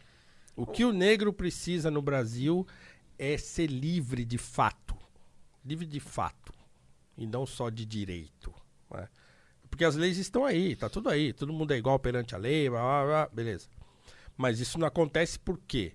Porque nós temos uma engrenagem, aí sim, uma engrenagem socioeconômica que empobrece o pobre. E aí, se o negro é o mais pobre, ele é o mais prejudicado. Aham. É isso pra mim. Então, resolver o problema é o seguinte: de novo, tira a mão do meu bolso. Sim. Tira a mão do meu bolso. Eu quero ter oportunidade, por exemplo, de ter um plano de saúde. Eu não tenho. Hoje eu uso o plano de saúde do Estado. Né? Do IANSP, lá que eu sou professor do ensino público, né? Concursado e tal. Mas por que, que eu não consigo ter um plano de saúde? Porque tem cinco planos de saúde no Brasil, carteirizados, que controlam tudo e que não deixam entrar e que aí não consigo. E que é caro demais. E que é caro caro pra caralho. Eles controlam tudo, não tem como o cara, não tem competição, não tem bom preço. Ai, putz, por que, que a taxa de juros é tão alta? Por que, que o pobre tá sempre endividado? Porque tem cinco bancos. Ah, por que, que não tem negro no- na diretoria dos bancos? Porque tem cinco. Se tivesse 500 bancos, seria mais fácil de você ver mais negros E a em diretorias comunidade de negra, ela pode pegar e abrir um banco? Por exemplo, lá nos, Não Esta- pode, né? lá nos Estados Unidos, Ah. em 1880, já tinha bancos geridos por negros. 1880, quando estava acontecendo a abolição aqui, em 88, lá já tinha banco com um negro dono de banco. Caralho. É. Então, E hoje, até caramba. hoje, isso não existe. Não, não existe. Até hoje isso não existe.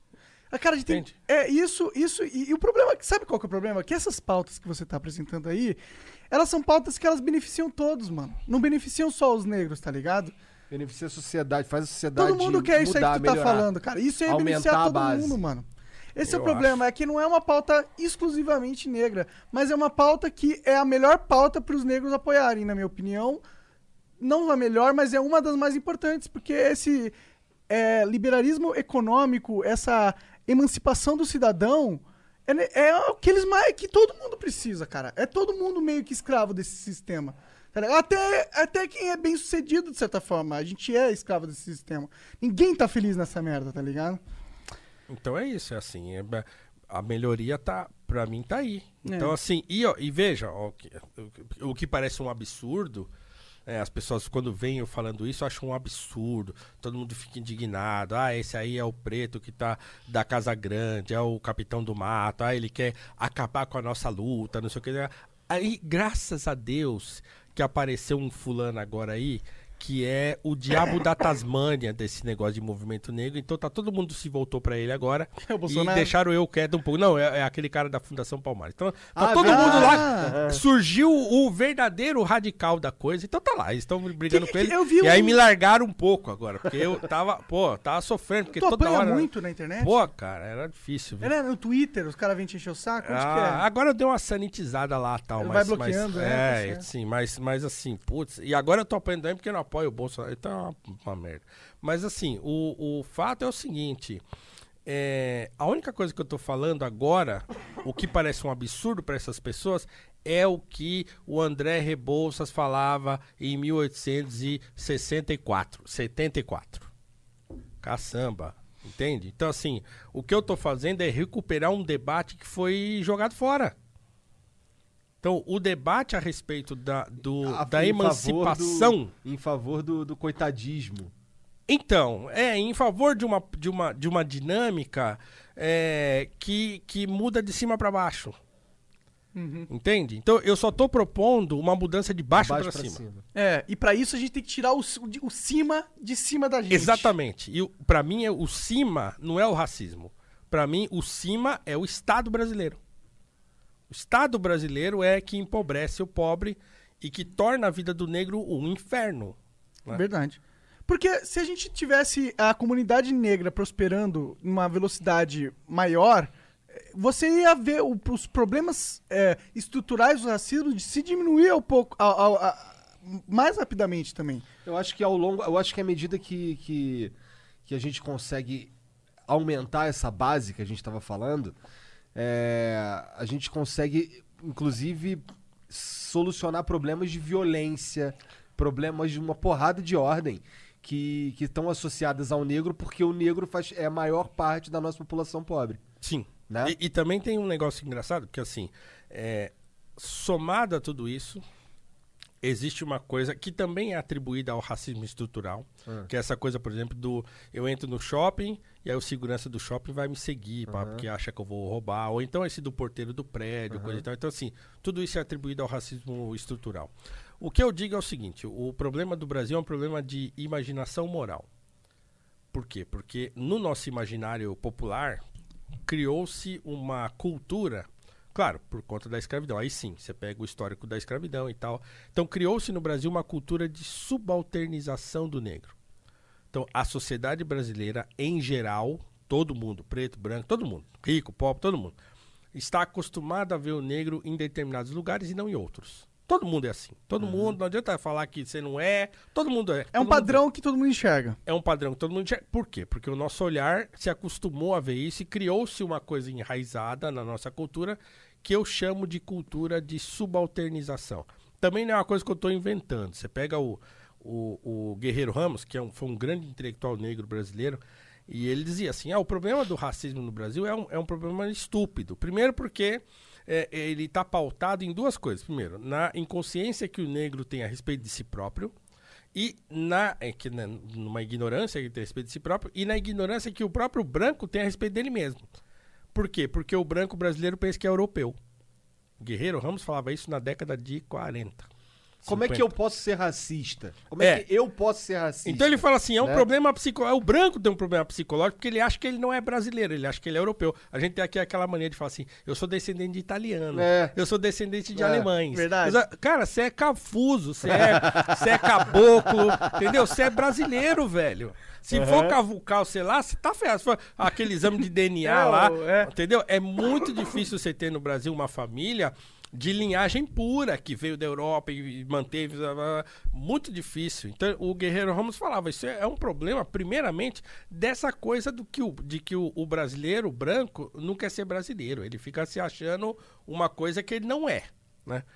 Então, é, é, criou-se essa, essa cultura de subalternização do negro, que também, claro, a mídia vai, é, vai ajudando a isso. Então, quer dizer, na década de, até a década de 80 e parte da década de 90, as novelas tinham negro, o negro era escravo. Pronto, porque só tinha novela de época e a novela de época o negro era escravo. Então, quer dizer, só tinha lugar para negro na escravidão dentro de uma novela.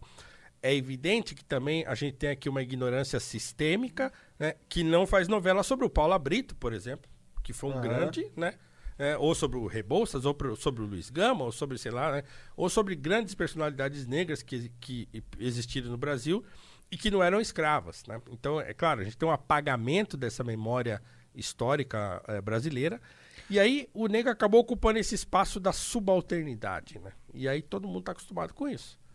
Então, se melhorasse, aí voltando, se, se melhora a vida de todo mundo, se o negro começar a ocupar mais outros espaços, essa coisa vai naturalmente se equacionando, né? Então você, se você não está acostumado a ver o negro comendo no restaurante caro, de repente você vê um, você vê dois, você vê três, aí pronto, aí Vira você, normal. aí você esquece essa, su- o, o estranhamento que você teve a primeira vez que você viu um. E o ser humano é muito rápido de se acostumar quando ele percebe que o padrão mudou. Exatamente. Mudou. Aí, ah, beleza, né? Então, eu, eu fico, eu falo até com a molecada hoje, né? Falo, "Ah, vocês não sabem o que, que é viver na década de 80, ou então meu pai, então vê como é que a coisa é. Então, meu pai, por exemplo, ele. é, uma época ele. ele quis ser atleta, né? Quis fazer atletismo. Eu era solteiro, ele quis fazer atletismo e tal. Ele foi tentar se associar a um clube, ele não podia. Mas por quê? Porque aqui nós não admitimos negro. Na caruda. Caralho. Aqui em São Paulo, no, o negro não podia ser sócio do Corinthians. O time do povo. Não podia? Não podia. Caralho, isso é Não bizarro. podia. Não podia ser. Palestra Itália? Negro? Não, aí não mesmo, né? Não, não tem. Não tem. Então não Caralho. tinha negro. Não tinha negro e Isso, não isso tinha. aqui e- é, é década de 80? te- 70. 70. 60, 70. E, e falar na cara. Aqui não, não, negro não tem. Aí o que acontece? Surgiu no- em São Paulo aqui o clube aristocrata. Né? Que ainda existe até hoje. Então eu conheço umas- pessoas de lá e tal. Mas é, olha só. Da hora. É, e eu falo disso no meu curso. Aliás, posso falar do meu curso? Pode. Pô, eu tenho um curso, pra quem não sabe, né? É, em que eu tento trazer essa discussão de eu- na minha maneira de ver, eu tento colocar essa discussão num trilho virtuoso novamente. Então, o curso tem um título que é uma provocação. O Brasil é um país racista? É uma pergunta. né? Aham. Então, são sete aulas. É um bom título. É, é, mais de oito Mas onde- horas de onde conteúdo. tá esse curso? Tá no Hotmart. Lá tem um Hotmart. site, o site, o Massa. site é cursospaulo.cruz.com.br. Ô, Jean, faz isso agora. Coloca esse site aí na descrição. Faz É. agora, porque você sempre esquece. Cur- Sempre esquece. Sempre esquece. Sempre esquece. Aí, se Faz agora, Jeanzão. atacado, ó. É, é. Sempre esquece. Galvão, Galvão. Quero ver, quero ver se vai estar. Quero ver se vai estar. É... cursospaulocruz.com.br, né? Então, então é, eu tenho, eu tenho uma aula que eu chamo de brevíssima história do movimento negro, em que uma hora eu falo disso. Então, o que, que, eu, o que, que eu tento me concentrar no curso?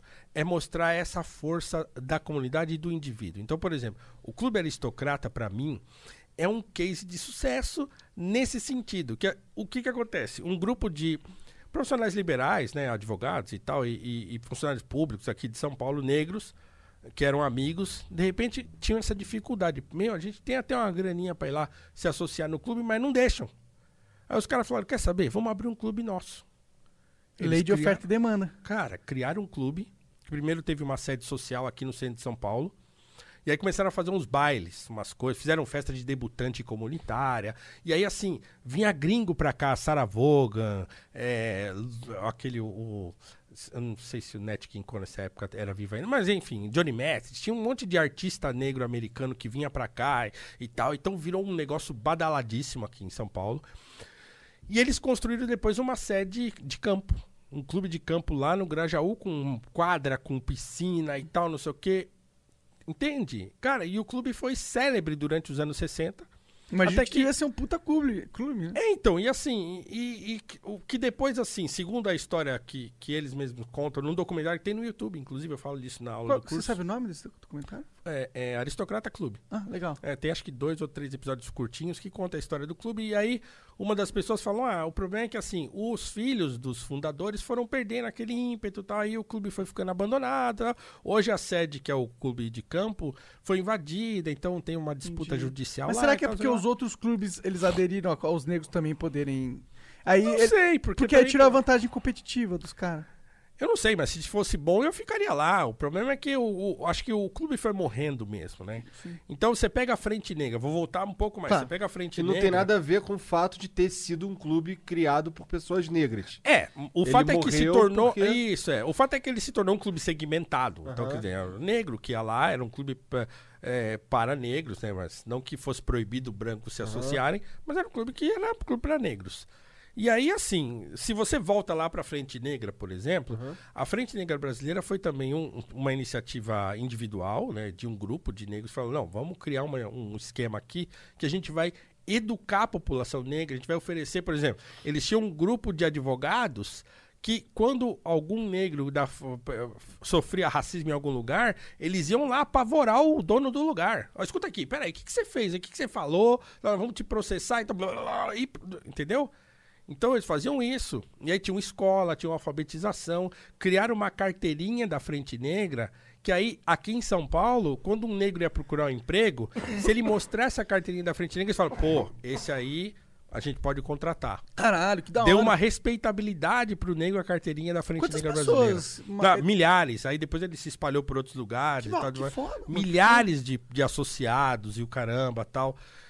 Iniciativas individuais. O Abdias Nascimento, que depois virou um ícone da esquerda, porque ele depois ele se radicalizou, mas assim, quando ele se tornou político, foi senador e tal, e se ligou ao Brizola, e aí já viu, né? Mas eh, ele, a primeira coisa que o Abdias fez assim relevante na vida dele eh, como um intelectual e artista brasileiro, tal, ele começa como poeta e tal, e aí ele vai viajar com um grupo de poetas para o Peru, se eu não estou enganado, para um desses países aqui, né? E aí ele vai assistir uma peça de teatro que era o Imperador Jones, do Eugene O'Neill. E essa peça, o Imperador Jones é um negro. Mas ele viu o sujeito fazendo o tal do blackface. Era, um, era um cara que não era negro com a cara pintada de preto. Ele viu aquilo e falou, pô, mas peraí, por que, que não é preto? Por que, que não colocou um ator negro? Quer saber? Quando eu voltar pro Brasil, eu vou criar uma companhia de teatro só com negros. Foi o que ele fez, o Teatro Experimental do Negro. Né? De onde saiu aquela Léa Garcia, de onde saiu Ruth de Souza, né? o próprio Grande Otelo fez, eh, trabalhou Caralho, lá. maneiro. É, então é, é, criou uma companhia de teatro só com negros, mas veja, o que é, o que é melhor ainda, não era uma companhia para fazer peça da África. Eles representavam Shakespeare, Otelo. Da hora. O, o Nelson Rodrigues admirava demais o Abdias, escreveu peças para o, a- o Teatro Experimental do Negro. Então, assim, uma baita de uma franquia de sucesso. Depois eles se politizaram, aí virou meio um movimento mesmo, aí tentaram se partidarizar e tal. Mas o Guerreiro Ramos fez parte do, do Teatro Experimental do Negro. Então, iniciativas individuais de grande resultado de grande impacto. Nós estamos aqui falando do- da Frente Negra hoje, né? Ah, ah, 80 anos depois. Entende? Então, assim, Isso, pra mim, é onde tá a força da comunidade negra brasileira. Na hora que ela aprender A a, origem. a, a olhar pra si própria de novo e falar assim, gente, peraí, se a gente der o braço um pro outro aqui, e a gente es- esquece o Estado, velho, esquece que a gente é pobre, esquece que o, que o Lehman tem dinheiro pra caramba, esque- esquece esse negócio, esquece, dá o braço aqui e vamos pra cima do negócio. Primeiro, vamos exigir que os caras tirem a mão do nosso bolso. Você tem que perceber isso, tem que perceber que CLT é uma porcaria. As pessoas têm que perceber que aquilo é, é roubalheira. é, que a CLT é ladroagem. Pô, sacanagem, estatal. tava já pensando em assinar a carteira do Gianzão. Olha lá a cara dele. É, é aquele é o sistema que todo mundo perde. É. Ô, Jean, você não quer que a gente assine, cara? Sua carteira? Eu quero. Quer? Não? A gente assina se você quiser. Assina. Não, não, não, agora eu vou assinar se você quer, cara. O problema é Você aquele, né? dinheiro pro Estado, mano. É, então você Não, que tá você querendo, pô. menos, pô. Não, mas na verdade ele quer que assine a carteira porque ele quer processar você. Ah, Direito trabalhista é pra processar o patrão. É, mas, É isso. é, mas é na verdade ele pode processar agora, na verdade. É, também. É, você não, não dá pra escapar muito, não. É. Mas, mas as pessoas têm que perceber, cara, que aquele negócio de fundo de garantia, aquilo é roubo. Sim, aquilo ali é O alguém Estado te rouba, dinheiro, velho. porra. Ele é roubo. Não tem outro nome. O cara pegar tua grana, botar não sei aonde e te devolver menos do que ele pegou. Caramba, é roubo. O Estado rouba a gente desse, desse jeito aí. Ah, cara, eu não quero ter essa porcaria desse INSS, não. Posso pagar um plano de saúde? Não, não pode. Você tem que pagar o INSS e tem que pagar um plano de saúde. Tem que pagar os dois. Tem que pagar os dois. Né? Putz, eu não quero ter décimo terceiro. Paga mês a mês, paga mais pra mim. Não, não posso. Porque a lei determina que eu tenho que te pagar um décimo terceiro. Então o que, que eu faço? Eu diminuo o seu salário. o seu salário anual eu diminuo porque eu vou dividir em 13 parcelas e não em 12. Por isso você ganha menos. Ninguém fala, mas é isso. Tira a mão do bolso de todo mundo e deixa a gente crescer junto como sociedade. Tira a mão. Né? Pois é. Seria ótimo, né, cara? Seria ótimo. Ô, e, esse, Ótimo. e esse lance aí que surgiu agora aí do Bolsonaro tomando leite, cara? O que, que tu acha dessa porra? Eu ele acho que é só- um meio, meio moloco, aquela coisa do. Do, do Clock Around lá, do- É, aquela coisa do Kubrick lá, né? Os caras não tomavam leite, aqueles, aqueles malucos lá. É, então, eu acho que é. Mas tu acha Cara, que ele tá nessa vibe aí, cara? Tu acha que é mesmo um, um posicionamento racista e tal? Ah, não, não, não, não. Tu não acha? Será que era só, só era um negócio que eles falaram Eu não que era? sei, eu não sei qual foi a motivação daquilo, mas eu tenho pra mim, eu tenho pra mim que assim, eu não tinha a mínima ideia do que ele tava fazendo. É, ou é o Bolsonaro, né? É. Ele não tem a mínima ideia do que ele tá É, fazendo. Então, O é Bolsonaro não joga um xadrez. alguém entregou um copo de leite na mão dele e falou assim: bebe aí que nós vamos fazer um negócio e tal. É. E ele falou: ah, tá bom, tá bom. Mas ele tá ali, assim. né? Também penso dessa forma. Ah, assim, não, não querendo atribuir a ele uma estupidez. Assim. Tu não tá querendo chamar ele de burro? Não, não, Mas não, já não, chamando? não, não, é, é, é burro, assim. é que ele não é sofisticado, tá Não, ligado? não, não, não, não. É burro, mas assim. Ele é burro? Não, veja, cara, é assim, é assim. Não, não dá pra dizer que o cara é burro, porque ele tá há 30 anos lá ganhando dinheiro na boa. Mamando igual Mamando, é, né? é, não é burro, ele não é. burro, eu acho que ele não Então, seja assim, eu, eu acho assim, eu acho que gente tem que usar os termos técnicos pra tratar desse tipo de situação. Ah. Eu acho que o Bolsonaro, ele é um ele é um estúpido pretensioso, como diz o Robert Musil. É um é um conceito. Eu não tô chamando ele de qualquer coisa, né? Como eu que é? Qual é o chamando ele- conceito de estúpido pretensioso? Porque é o seguinte, a estupidez comum é aquela que a gente conhece, que as pessoas são meio meio, né? Meio burro. É, meio, meio bobas, assim, meio, meio ingênuas e tal. É, tá, tem essa. A estupidez pretensiosa é aquela que o sujeito ele age através da sua estupidez, né? Ele, ele tem poder para agir e a sua estupidez se torna um perigo? Porque ele tem poder de fazer estrago com a sua Aham. estupidez, porque ele também acha que ele tá fazendo uma coisa boa. né? Então é, Cara, é- isso parece uma boa definição de Bolsonaro. Tá no. É. É, é só Mas é- pegar o Robert Musil. Tem, o Musil tem um. um li- é um- Sim, sim. é um- Mas sabe que engraçado? Que você falando isso fez eu entender o porquê que ele ganhou as eleições. Porque eu acho que eu prefiro um cara que faz uma, uma é, estupidez despretensiosa do que o cara que faz uma Filha da maldade inteligentíssima. Não, eu disse estupidez pretensiosa. É, né? pretensiosa. Ah, ele pretende ser E. Não, ele é, ela é pretensiosa porque ele, ele acha que ele tá fazendo uma coisa boa. Mas na verdade ele tá fazendo uma estupidez. Ele, ele Mas tá aí re- não seria despretensiosa? Não, não, não. estupidez? Não. Não, ela é pretensiosa porque assim, porque eu acho que eu sou bom, que eu tô Entendi, sou entendi. fazendo uma coisa Entendi, boa e tal, entendi. mas eu só sou um estúpido mesmo. Sim, sim. né? Com uma caneta na mão pra assinar umas coisas. Total. É, mas então, eu, eu, acho que, eu acho que todo mundo meio que percebia que ele poderia ser isso, só que a gente achava que o PT era uma ultra-organização, super conectada, fudidamente inteligente, porque eles têm muitos membros inteligentes ali, que tinham pretensões maldosas, de corruptas, tá ligado? De poder, de agregar. E já o Bolsonaro, ele quer fazer o certo, mas ele não consegue porque ele é burro.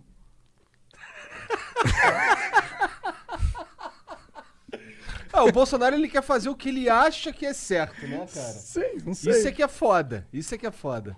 É. E aí o cara entra numa de. Mas não podemos velho, mudar de assunto. Puta. Podemos. Fodeu pra caralho. Mano, vamos Vamos estragar falar o do negócio. Floyd. cara. Vamos falar do Floyd. Ou estragar tudo se começar. Se abrir essa porta aí, velho. Aí vai ser ladeira abaixo, porque aí. Eu não tenho mais filtro, né? Então. Cara, Foda-se. aqui, a gente aqui, não é, aqui é o podcast do No Filter. É, Se você quiser, é, é mais. é, melhor não, você não quer dor de cabeça. Não, não é dor de cabeça, assim. Eu tô com o saco cheio desse negócio, Entendi, cara. entendi. Eu, Puta, nós vamos ter que aguentar esse troço aí ainda um tempão. Será Ah, que o- vamos? Então os caras querendo arrancar ele fora aí já agora. Mas eu, eu não sei. Eu não sei se arranca, não. Eu não sei. Eu não sei nem se é bom Eu não acho que arranca, não, porque ele tá se vendendo pro Centrão, ele tá consolidando a base corrupta dele. É, Bom. não sei. Bom. sei. Vai todo mundo a merda esses caras aí. É. Eu não quero nem saber Eu disso quero que todo mundo se foda também, cara. Ah, Virou cara. político, eu quero Tira que a mão foda. do meu bolso, velho. É isso que eu quero. Tira, vocês conseguem. Nem isso esses desgraçados conseguiram fazer. Entraram lá esse- gritando isso aí. Ah, vamos fazer o liberal. Todo mundo aqui é Nem liberal isso. agora. Nem isso esses caras conseguiram fazer. Então, cara, assim, um pouco de respeito que eu tinha por eles já acabou. Então não tem. Não conseguiram fazer o mínimo, que é tirar a mão do bolso da gente. Não mesmo, né? Eles Nada. Ainda tem os 30 mil cargos comissionados. Ainda tem um monte de nada. coisa que eles poderiam só passar uma caneta e cortar. Nada, não fizeram nada. Então, assim. Enquanto não tirar a mão do meu bolso, serão os meus inimigos mortais. Tá certo. Todos eles. Aí. Aí. Vem com esse papinho aí, eu ah, vou que é o. contigo nessa guerra. Também. cara. tô junto com cara, vem com esse papo assim, ai, se não fosse ele, ia ser não sei. Não interessa, velho. É, é tudo a mesma merda. Ganha pra. Essa família custa um milhão por mês, velho.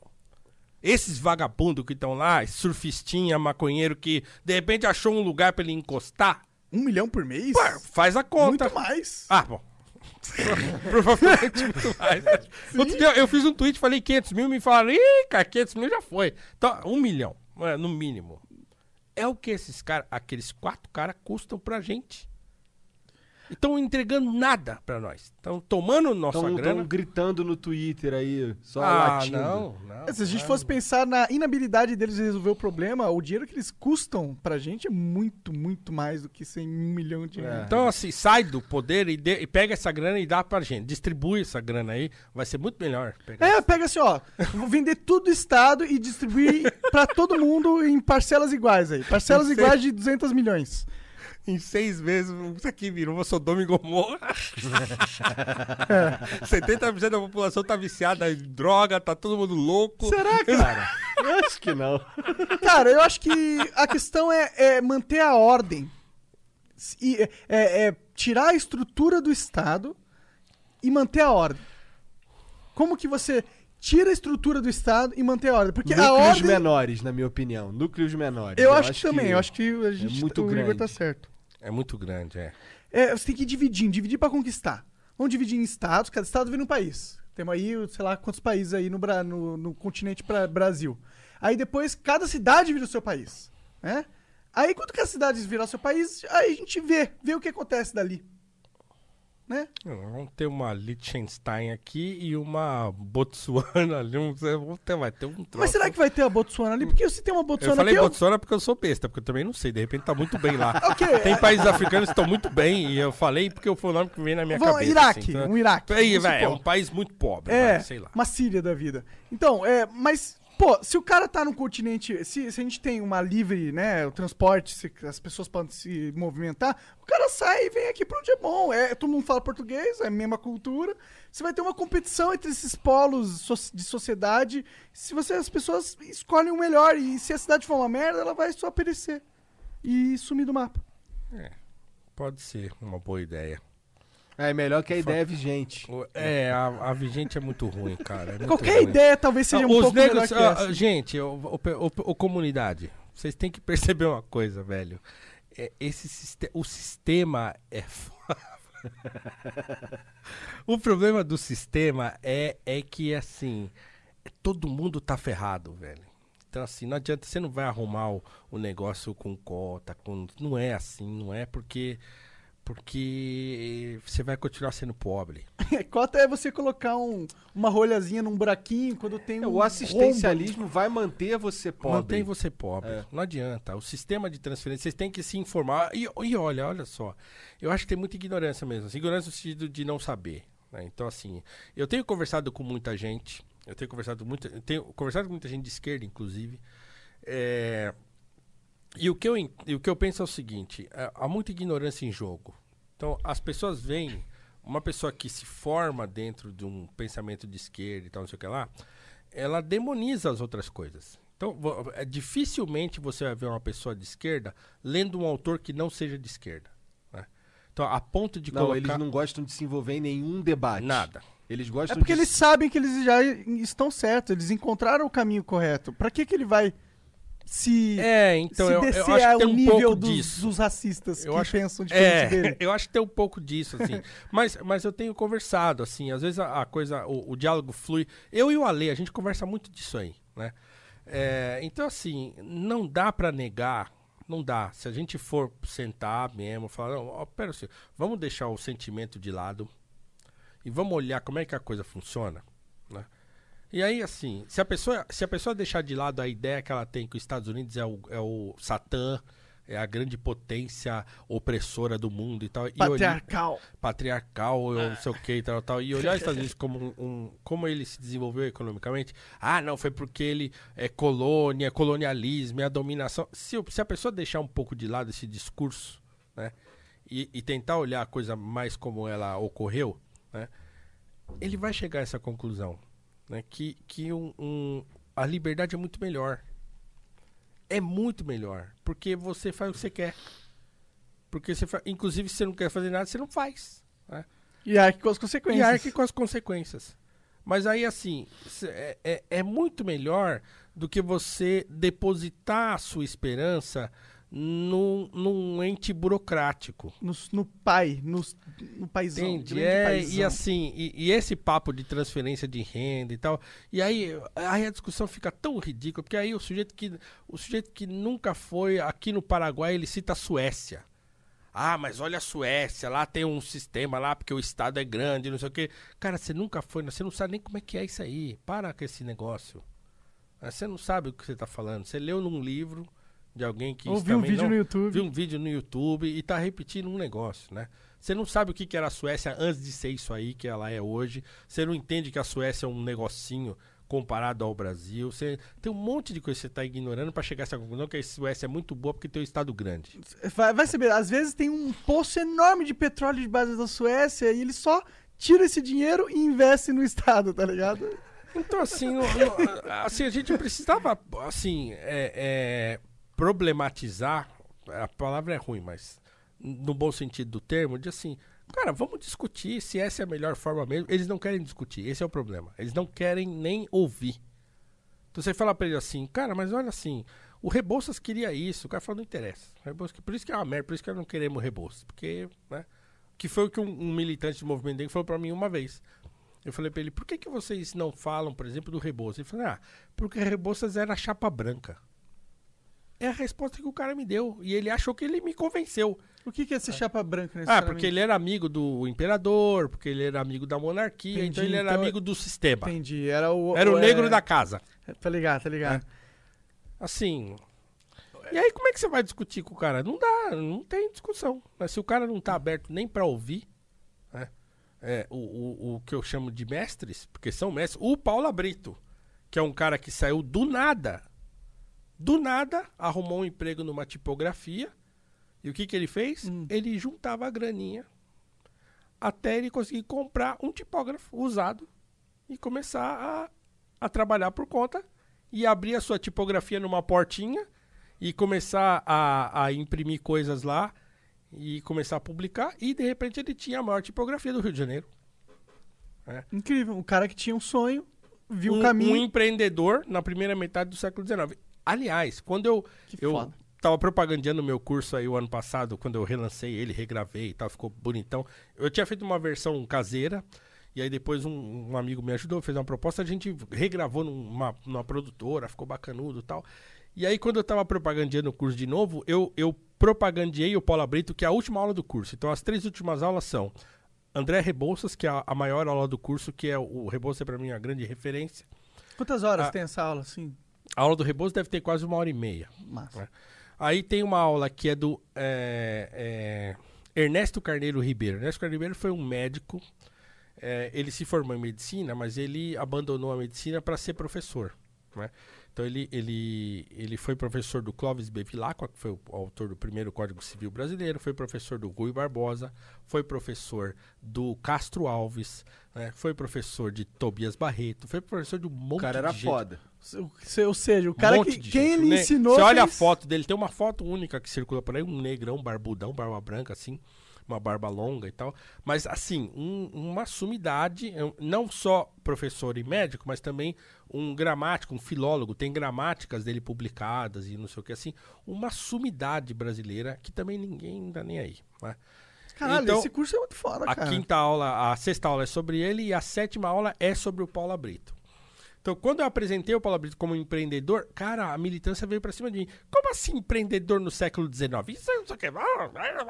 Por que eles ficaram bravos? Eles são empreendedores? Porque eles não têm noção do que, que é isso. Eles não sabem o que, que é empreender. Eles acham que empreender é, ter o- é ser dono de uma grande empresa. Entendi. Então ele- eles, Caralho. eles acharam que você É o puro era ignorância. ruim eles ser empreendedor É. pra eles. É. Não é possível que um negro no século XIX fosse um empreendedor. Porque eles acham que empreendedor é você ser dono de uma grande Do empresa. Walmart. Do Walmart. Entendi. Caralho. Então, assim. é, Ah, cara, não. que nem o cara que disse que eu não sou dono dos meus meios de produções. Hum, De Eu, produção. eu me considero um empreendedor, eu sou professor, eu não tenho, um- né? Mas eu me considero, porque o que eu, o que eu faço é empreender naquilo que eu acredito. e- Sim. né, meu trabalho é um empreendimento. Certo? Então, assim, É. mesmo se eu fosse empregado de uma empresa, essa é a visão do, do grande Geraldo Rufino, que é, um, que é um amigo querido, que ele fala, não, se você é empregado, você também pode ser um empreendedor dentro da empresa que você está trabalhando. Porque empreender é uma mentalidade. Então, é, se a pessoa tem uma mentalidade de empreender, ela consegue, dentro do espaço onde ela está, crescer e ser cada vez melhor. Né? Então, é, é, eu acho que falta muito isso de referência. Então, quer dizer, onde estão essas referências? Por exemplo, essa juventude da periferia que tá. Que, que as referências são todas ruins. Né? Então, o, o, o pretinho lá da periferia, ele não acredita mais que ele pode ser o dono de uma, de um- de uma editora. né? Ele nem sabe que o primeiro editor brasileiro foi um negro. É. Ele não sabe que o, o, o maior psiquiatra que o Brasil teve na virada do século XIX para o século XX, reconhecido mundialmente, premiado mundialmente, recebeu prêmio na Alemanha, recebeu prêmio na Espanha, recebeu prêmio na Itália, recebeu prêmio no Japão, foi pro Japão Caralho. palestrar no Japão, né? ganhou uma comenda do imperador japonês e tal, sei o lá, era um negro. Então, não Quem era sabem. esse cara? Era o Juliano Moreira. né? Juliano Moreira. É, tem, tem um artigo meu sobre ele na Gazeta do Povo da semana passada. É um artigo. Então eu tenho me esforçado, por exemplo, para escrever sobre essas pessoas, né? Sobre as referências negras. Sobre essas referências negras que a gente perdeu, que não tem mais. E assim, eu acho fundamental que aquele rapazinho negro que mora lá na periferia e tal, e que agora também tem o problema de já não ter o pai por perto e que a mãe trabalha o dia inteiro, e aí que as referências vão sumindo. O O que, que, que que, você quer? O copo do Paulo, mais água pra ele. O que acontece com, com, com esse carinha é uma coisa que tá também numa música do Racionais. Ele se espelha em quem tá mais perto. E quem tá mais perto desse cara é o traficante, né? é, o, é, o- é a malandragem da, lá- da periferia, é aquele pessoal que não quer saber de nada, certo? Então eu lembro, por exemplo, quando eu era moleque, né, eu tenho muitos amigos lá, a gente tem um. Eu, eu morava num bairro que chama Portolândia, né? A gente tem um grupo hoje, amigos do Portolândia. Aliás, um, um beijo, um abraço pros meus amigos do Portolândia, amigos de infância. É, é, sempre quando eu vou em algum lugar, eles falam, "Ô, manda um abraço lá pro grupo, senão nós vamos te expulsar do grupo. Então, um abraço aí, pessoal do Bortolândia e tal. É, Garantiu, então, garantiu é, a presença garantir a presença. Então, assim, é, mas é, os caras lembram, a gente fala sobre isso. Que tinha, muitas vezes, por exemplo, eu era moleque, eu tava indo pra escola, tinha um monte de gente no bar. Eu, vem aí, tá. Não, não, não. Sexta-feira eu vou aí. Hoje não, hoje eu vou lá na escola. Eu ia estudar. Então, assim, porque eu tinha uma referência. Tinha meu pai, por exemplo, que foi a minha grande referência. Um cara que veio do, absolutamente do nada, né? E que, um- de tanto minha mãe pressionar, fa- esco- minha mãe morou em favela, minha mãe pegava a cabeça de peixe no fim da feira para fazer pirão. Veio de Minas pra cá com a mãe e mais seis irmãos. Meu, meu, meu vô, vou comprar cigarro, foi embora para Minas, nunca mais apareceu aqui. É, e, e aí a minha mãe, com 12 anos, ela já trabalhava e já tinha uma conta no na vendinha. Que ela falava, não, eu, eu, eu, pago dia tal, eu venho aqui com 12 anos, sei lá. Era uma criança que cuidava de um bebê. Né? Então, é, e- mas a minha mãe nunca se deixou abater por isso. Então, quando ela conheceu meu pai, meu pai também veio, é, foi criado só pela mãe e tal, e os dois se conheceram e se casaram. Ela, quando casou, ela já começou a falar pro meu pai, ó, eu não quero morar a vida inteira de aluguel, hein? Então, você pode dar um jeito aí. Então, meu pai com esse negócio na cabeça, e ela pressionando. Meu pai trabalhava a semana inteira, final de semana ele entregava folheto de dessas coisas que entregam no farol. Ele fazia isso de final de semana e ralava durante a semana e tal.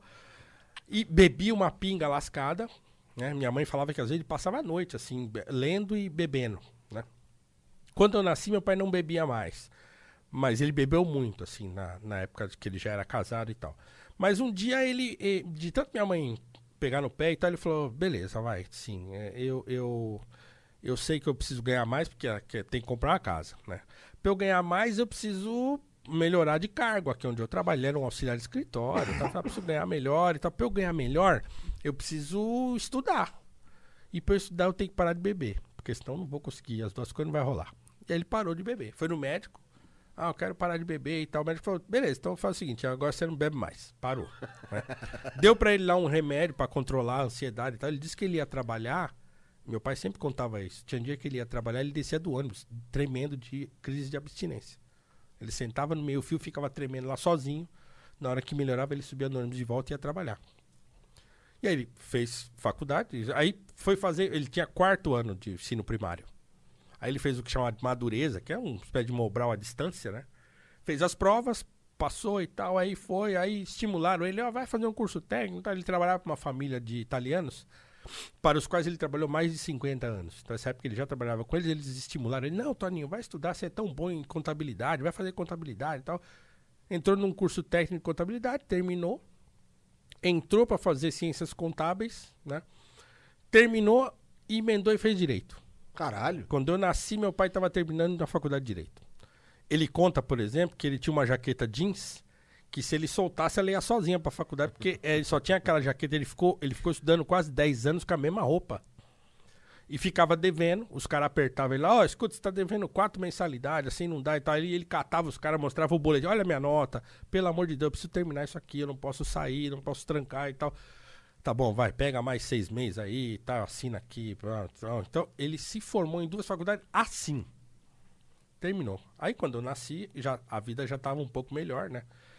Então, eu tive a oportunidade de estudar, né? Assim, eu estudei escola pública até o ensino médio. O ensino médio foi, foi já num colégio particular, que ele pagou. Mas a faculdade eu paguei. Já a minha primeira faculdade eu mesmo paguei. Eu já trabalhava, então eu mesmo encarei paguei a faculdade e tal. Então, assim, o meu grande exemplo era o meu próprio pai. Né? Que depois meus pais se separaram, mas meu pai sempre foi um cara muito presente. Depois eles, ele reatou a amizade com a minha mãe mesmo, sem voltar para casa e tal. E, e ele foi assim, eu, eu posso dizer que meu pai foi meu grande amigo, assim. A ponto de, antes dele, né, até ele morrer em 2012, ele viu eu me formar, mas não viu eu mudando de profissão. E ele me deu até uma caneta que ele ganhou e falou assim: essa aqui é pra você assinar o seu primeiro livro, quando você publicar e tal. Meu pai era daquele que ia em casa e tomava café comigo. Assim, "Não, eu vou passar aí no final da tarde. A gente sentava lá e ficava tomando café, conversando e tal. Um grande incentivador do meu, do meu gosto pela leitura e tal. Então, era a minha referência. Esse molequinho da periferia hoje, ele já não tem mais essa referência, né? E, e Será aí, que- putz, cara, Será que, dificulta muito. tipo, né? ele, tá- ele tem falta, eu acho que poderiam ter mais referências pra esse moleque, mas eu argumento também que existem algumas referências surgindo por aí. A gente conversa com uma galera aí que eu, que eu sinto que é referência pra essa garotada aí. Tipo, eu sinto que no cenário, eu sei que não é tão sofisticado, mas o cenário de rap ou o cenário até do trap eh, tem referência de tipo que o moleque ele pode vencer na música, por exemplo.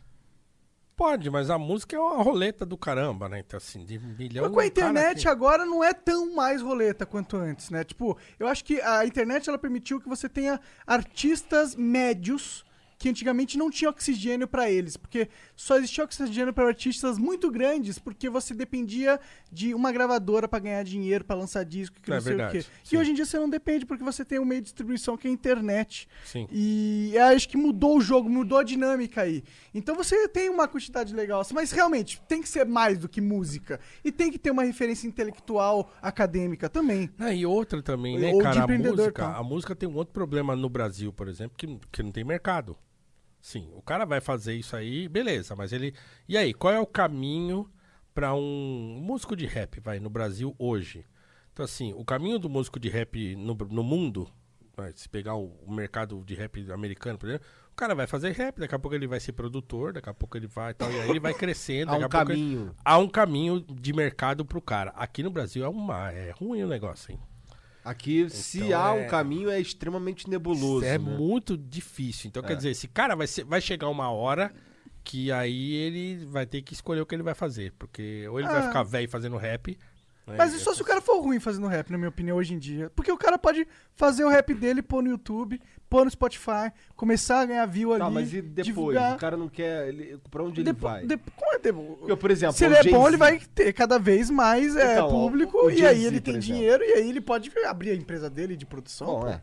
Ele Tá, pode por esse contratar lado, uma tudo bem. equipe. Isso, Mas é que isso, não há é. um caminho. um- Há um caminho. Eu, tô, eu, eu não concordo com vocês. Não acho que não há um caminho. Acho que é um Não, caminho. porque eu, acho, eu também acho que há um caminho. O que eu tô dizendo assim é que esse caminho, ele é. é... Eu acho que ele, ele é ele- ele difícil. é Primeiro- difícil de enxergar. Não, não. Por Talvez. exemplo, por exemplo se, eu, Ah. se eu quero ser um produtor musical no Brasil, cara, quanto que custa uma mesa decente de som? Uma grana. Uma grana. É, Uma grana, uma grana. Cara, eu, eu, putz, Sim. eu não concordo, cara. Eu acho que dá pra você comprar. um- é, tipo, se você for miserável, claro, você não vai conseguir produzir música. Mas, tipo, se- cara, se você conseguir comprar um iPhone ou qualquer celular bom aí, tá ligado? Você já consegue produzir uma coisa da hora. Existem aplicativos que você consegue fazer uma batida, tá ligado? Eu acho que hoje em dia não tem mais tanto um problema técnico Eu quanto acho que a vontade antes. hoje é mais forte do Eu, que. eu acho que é a questão do moleque entender que ele tem essa ferramenta pra ele utilizar. Hum. Eu acho que é muito mais uma questão de acesso à informação do que uma questão de capacidade técnica. É porque eu acho que tá muito mais barato hoje em dia de produzir música de qualidade. Acho que- É uma coisa que a gente. Que outro dia eu tava conversando com a Lei, inclusive, esse, esse papo, né? Então, assim, a gente precisava, por exemplo, do.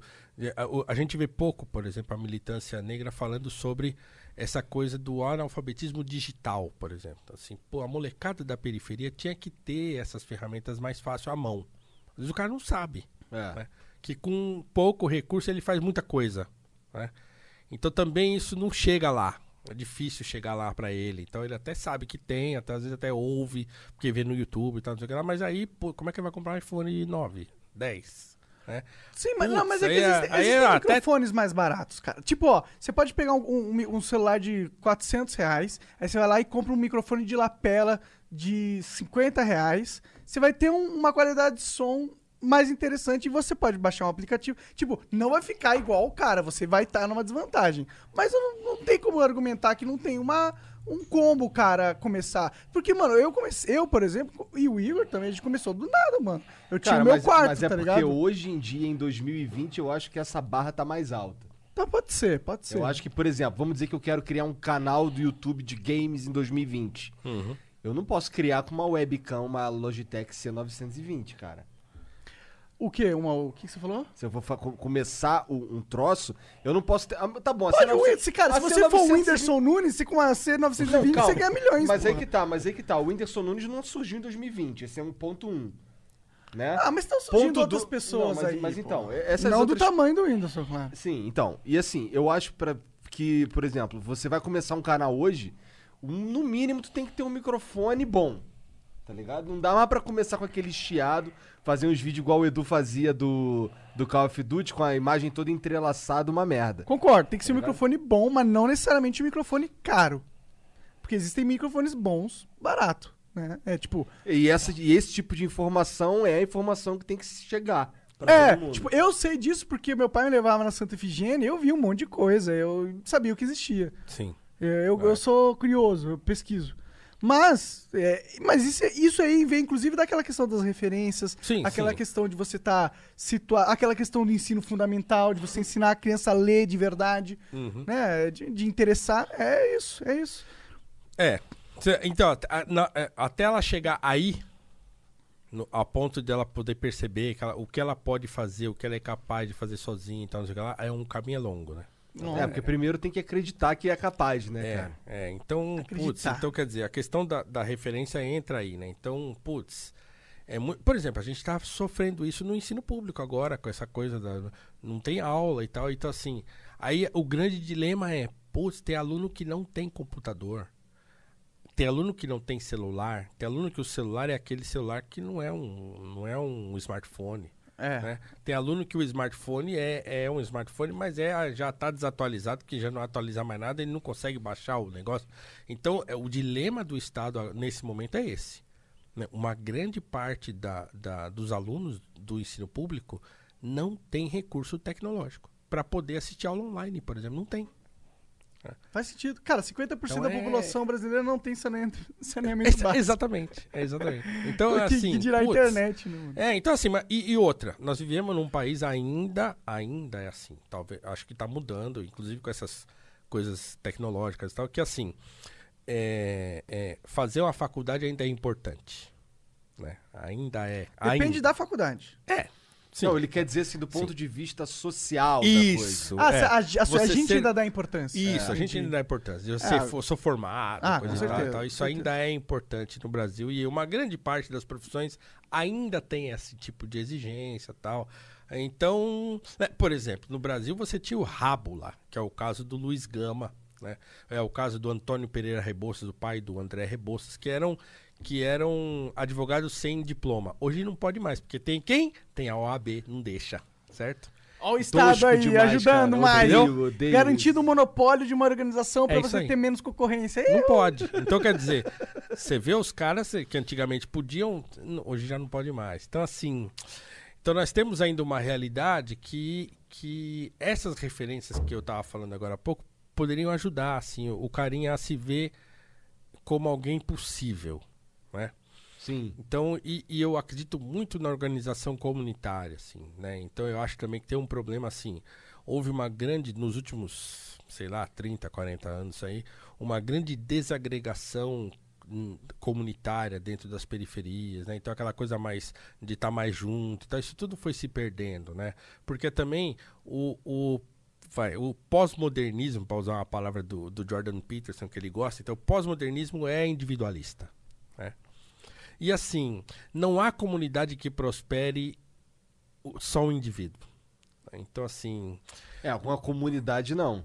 É, né? Sim, o que eu tô querendo dizer é o seguinte: nenhuma sociedade na história da humanidade É. conseguiu prosperar sem que eles passassem um grande tempo juntos, trabalhando junto para aquele negócio crescer. Sim. Né? Para chegar um, num termo bom das coisas e tal. Aham. Então, o fato da periferia ter se desagregado, né, enfraqueceu a própria periferia. E aí o que, o que, que, o aconteceu? que que causou isso? Eu, eu acho, eu tendo a achar, e eu já andei dizendo isso, que isso é política de Estado. Por quê? Porque você torna aquelas pessoas reféns de você. Mais frágeis. mais frágeis. E sempre dependendo de alguém para ajudar. né? Então eu acho que é uma coisa do Estado mesmo. Do Estado de, de, de é, dificultar a sua vida para te oferecer depois uma facilidade. Exato, exato. Né? Então, acho que num determinado momento essa coisa se tornou política de Estado. Né? Que Ainda é que meio- extremamente cruel, né? Se que é extremamente cruel. É extremamente cruel. Então, assim, é, a piora do ensino público, por exemplo. Então, assim, claro, há uma série de iniciativas errôneas que foram tomadas ao longo dos anos, né, em relação à pedagogia e coisa e tal. Então, assim, o pessoal fala hoje, ai, o Paulo Freire, o Paulo Freire é o menor dos problemas da, da, da educação no Brasil. Então, você pega assim, vai desde a Constituição, quando ela fala assim, é, é, a educação é um dever do Estado. Ferrou, velho. Ferrou. Não vai funcionar. É feito para não funcionar. Tá escrito lá. Educação é um dever do Estado. Acabou. Não, não vai funcionar. Te- põe na tua cabeça que não vai funcionar. né? É isso aí. né? Então, ai, mas se o Estado não sei o que. Ah, tá bom, ainda que nós tivéssemos um. Ah, porque aí já vem o cara, né? Ai, mas a educação na Coreia do Sul é educação pública e é boa e não sei o que. Tá bom, mas deve ter sempre um colégiozinho particular que é melhor que aquela pública lá, que é porque, cara, o público é sempre pior do que aquele que é particular.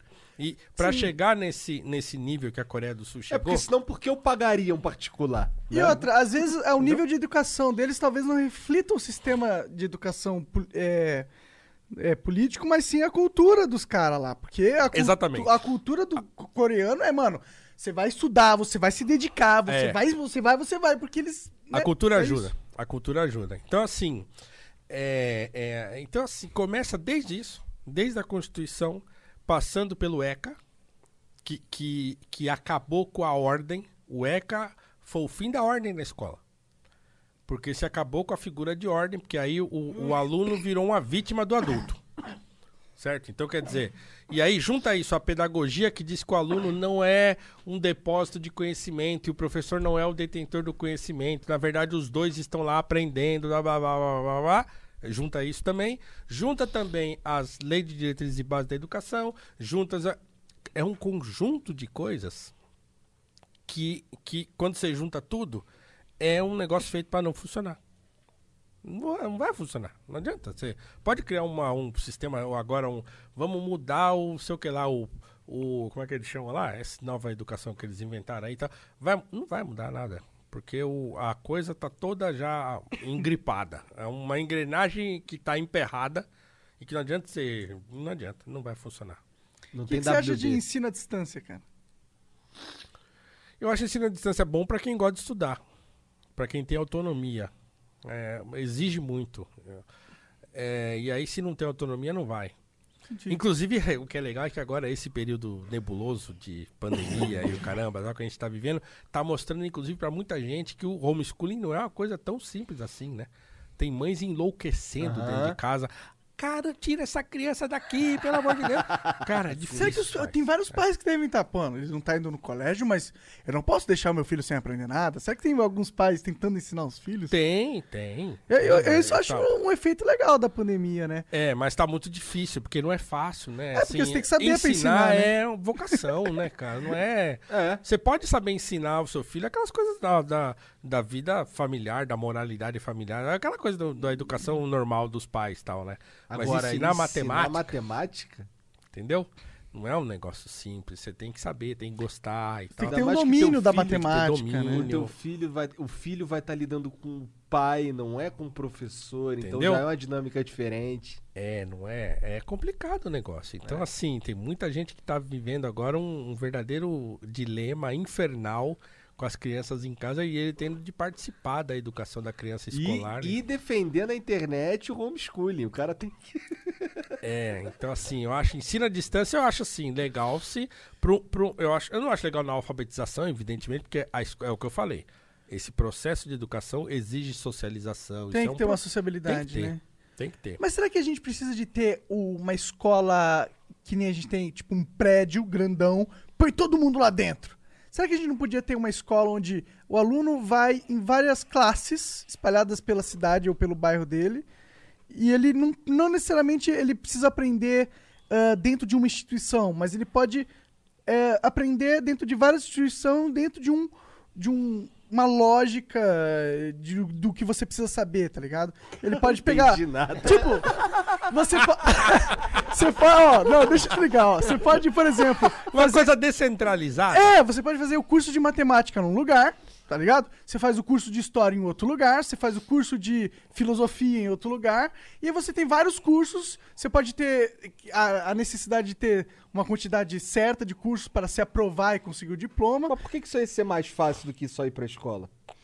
Eu acho que é melhor porque você dá a oportunidade do aluno ter escolher a classe que ele quer e, e escolher mais, né? Ter mais é, e Não tem também que escolher nada, cara. O cara tem que ir lá aprender o negócio. Cala a boca, senta aí, escuta o que eu tô falando e decora essa porcaria. E aí, daqui duas semanas você vai fazer uma prova. É, aí- tipo tudo é melhor do que isso, tá ligado? Eu- eu- Eu acho assim, tudo, É. tudo é melhor do que isso, de um ponto de vista da nossa, da nossa não vontade de obedecer determinadas regras. Né? Eu acho isso importante, eu continuo achando esse modelo formal importante, porque ele me ensina a ter regra. E eu acho que esse, se você descentraliza, você tende a dispersar também a noção de ordem. Então, assim, eu ir para a escola, eu ter que sentar, eu ter que eh, esperar bater o sinal para eu poder levantar, você- tudo isso dá para a gente uma noção de ordem. E é importante, né? É importante, assim, num período da vida. Pode ser que depois, você vai, vamos supor que conforme o sujeito vai avançando, você pode até aí criando essa coisa mais Dinâmica. solta, mais dinâmica. De repente no ensino médio já fica mais dinâmico. pode ser, pode ser. Pode ser. Então, eu nem acredito no ensino médio obrigatório, por exemplo. Acho que chegar, aprendeu a ler, aprendeu a escrever, cara. Você não quer fazer faculdade, não quer fazer. Larga, você vai trabalhar. O problema é que aí o cara não pode trabalhar também. Então, né?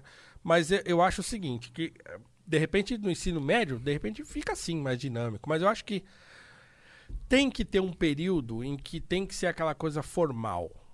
Porque eu acho que aquela coisa formal tem muito a nos ensinar.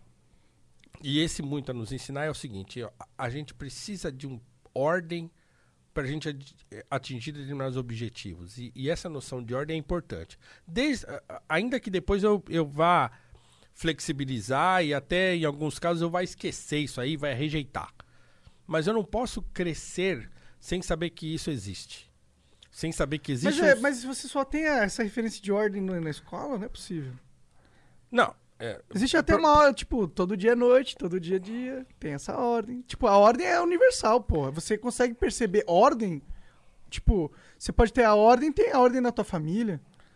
Por que, É que você por- tem que então, estar aí- lá? tá Exatamente. ligado? então aí, aí você tem, aí você colocou um ponto. Por exemplo, antigamente, mesmo as crianças que não tinham ordem na sua casa, e isso acontece, certo? Então que é uma casa bagunçada, ou então as famílias separadas, quando ele chegava na escola, lá ele tinha o que ele não tinha em casa, por exemplo. Uhum. Putz, se em casa é tudo zoado, aqui eu tenho hora pra sentar, pra levantar, pra ir lá comer um negócio, pra voltar, não sei o que lá. E isso ajudava muito aquela criança que na casa dela ela tinha mais dificuldade de ter essa referência de ordem, né? Agora o que acontece é o seguinte: ele, se o cara não tem isso em casa, ele também não tem na escola. Aí, meu amigo, aí acabou. Aí você não consegue sentar o fulano por 15 minutos pra ele ouvir o que você tem pra dizer. Aí acabou. É. né? Então é isso que eu, o que eu tô dizendo. Tá, é isso. entendo, eu concordo com você. Eu acho que Então- tem que ter um momento onde ele é socializado, onde ele deixa de ser bicho e vira um É, cidadão. onde ele tem que parar. Onde... Por exemplo, hoje, cara, as- as pessoas não. Claro, isso é uma dinâmica do mundo atual, mas assim, cara, você não consegue fazer alguém parar por 15 minutos pra fazer nada. Uma molecada assim, eles não aguentam assim, 15 minutos. Hã? Adulto também não aguenta. Eu confesso que eu não ando muito com criança. É, e, não, e acho que nem adulto, cara. Você pega um. Eu, eu sou um cara que eu vou à igreja, assim. Eu, eu vivo falando isso. Cara, você- ninguém ouve isso aí que você tá falando. As pessoas ouvem 10 minutos do seu sermão, acabou. Você vai falar 40, 50, você tá falando sozinho. Ninguém mais presta atenção num sermão de mais de 15 Ficam no minutos. celular? Não. Pode ficar no celular na frente do padre? Não, tem gente que fica, mas, mas nem, é, nem é questão de ficar ou não. A pessoa não fica no celular, ela não fica nem lá. Ela vai embora, entendi. Não, ela some, a cabeça dela pum, Fica pensando em outras abstraiu. merdas, Já né? tá pensando que ela vai ter A que pagar a conta única amanhã. tal. exceção disso é o Flow. Os A caras única exceção é o flow. É isso Ah, aí. caralho, é a única exceção. Caralho. Mas eu- porque é dinâmico. Porque é dinâmico. né? O sermão não, é um cara sentado lá, blá, blá, Aham, blá, monocórdio e tal. É. Se ele for de um penteca que ele fica fazendo pirotecnia, Até aí vai, ele um, um bom vai, padre mas vai, a né? pessoa não Padre vai Marcelo prestar Rossi. atenção na, no sermão, vai prestar atenção na pirotecnia. É. Então, o legal vai ser o reteté. Né? Então, então tem esse lance. Mas assim, aprender é atenção. Não adianta. Você tem que parar e prestar atenção. Senão você não aprende. Sim, sim. Eu, eu inclusive, tive muita dificuldade de aprender quando era criança, porque eu tinha dificuldade de sentar e prestar atenção. É, hoje tem, hoje tem ciência pra isso, né? Déficit de atenção, não sei o que, você tem que ir lá e vai no psicólogo, não sei Mas eu acho que tá não lá. era déficit de atenção, era porque eu só não gostava mesmo. Eu Achava tudo chato, sempre. O Thiago, meu filho, acha tudo chato. E toda hora ele fala isso, né? Ho- Hoje foi engraçado, porque hoje eu entrei mais tarde pra dar aula online Hum. e ele eh, começou mais cedo. E aí uma hora ele saiu lá, entrou no meu cafofinho onde eu fico lá dando aula. E aí eu falei, oi, e aí, tudo bem? Ele falou, não, não tá bem não. "Ah, não tá bem? É, não tá, eu tô tendo aula. Como é que vai tá bem? Não tá bem. Assim, ele não gosta. Porra, Tiagão, larga de ser preguiçoso. Tiagão, é, não gosta, eu te não entendo, cara. Eu sou tão preguiçoso quanto você. Pois é. E não, foi eu- tão ruim assim pra mim. E aí, assim, há um tempo atrás ele começou a fazer beat. Desculpa, sozinho, baixou o programa, pá, pá, pá, fazendo coisa boa, cara. Falei, putz, agora é o caminho. Agora, né? Eu não fico forçando, não fico, ah, tem que fazer isso, tem que fazer aquilo. Mas eu gostaria muito que ele encontrasse um caminho. Ainda não achou. Aí Eu acho que é importante. eh, Se ele pegar alguma coisa pra fazer que ele ama, aquilo vai dar dinheiro eventualmente, se ele é. quiser. Então, assim, eu tô nessa. Porque eu acredito nisso. Porque eu sou um exemplo disso, certo? Porque Claro. eu escolhi uma profissão que não era aquela e 20 anos depois eu mudei. Então, então é- a minha relação com ele é bem livre. Então fica aí tal. Eu só não quero que ele, que ele não ache que ele não precisa achar alguma coisa, né?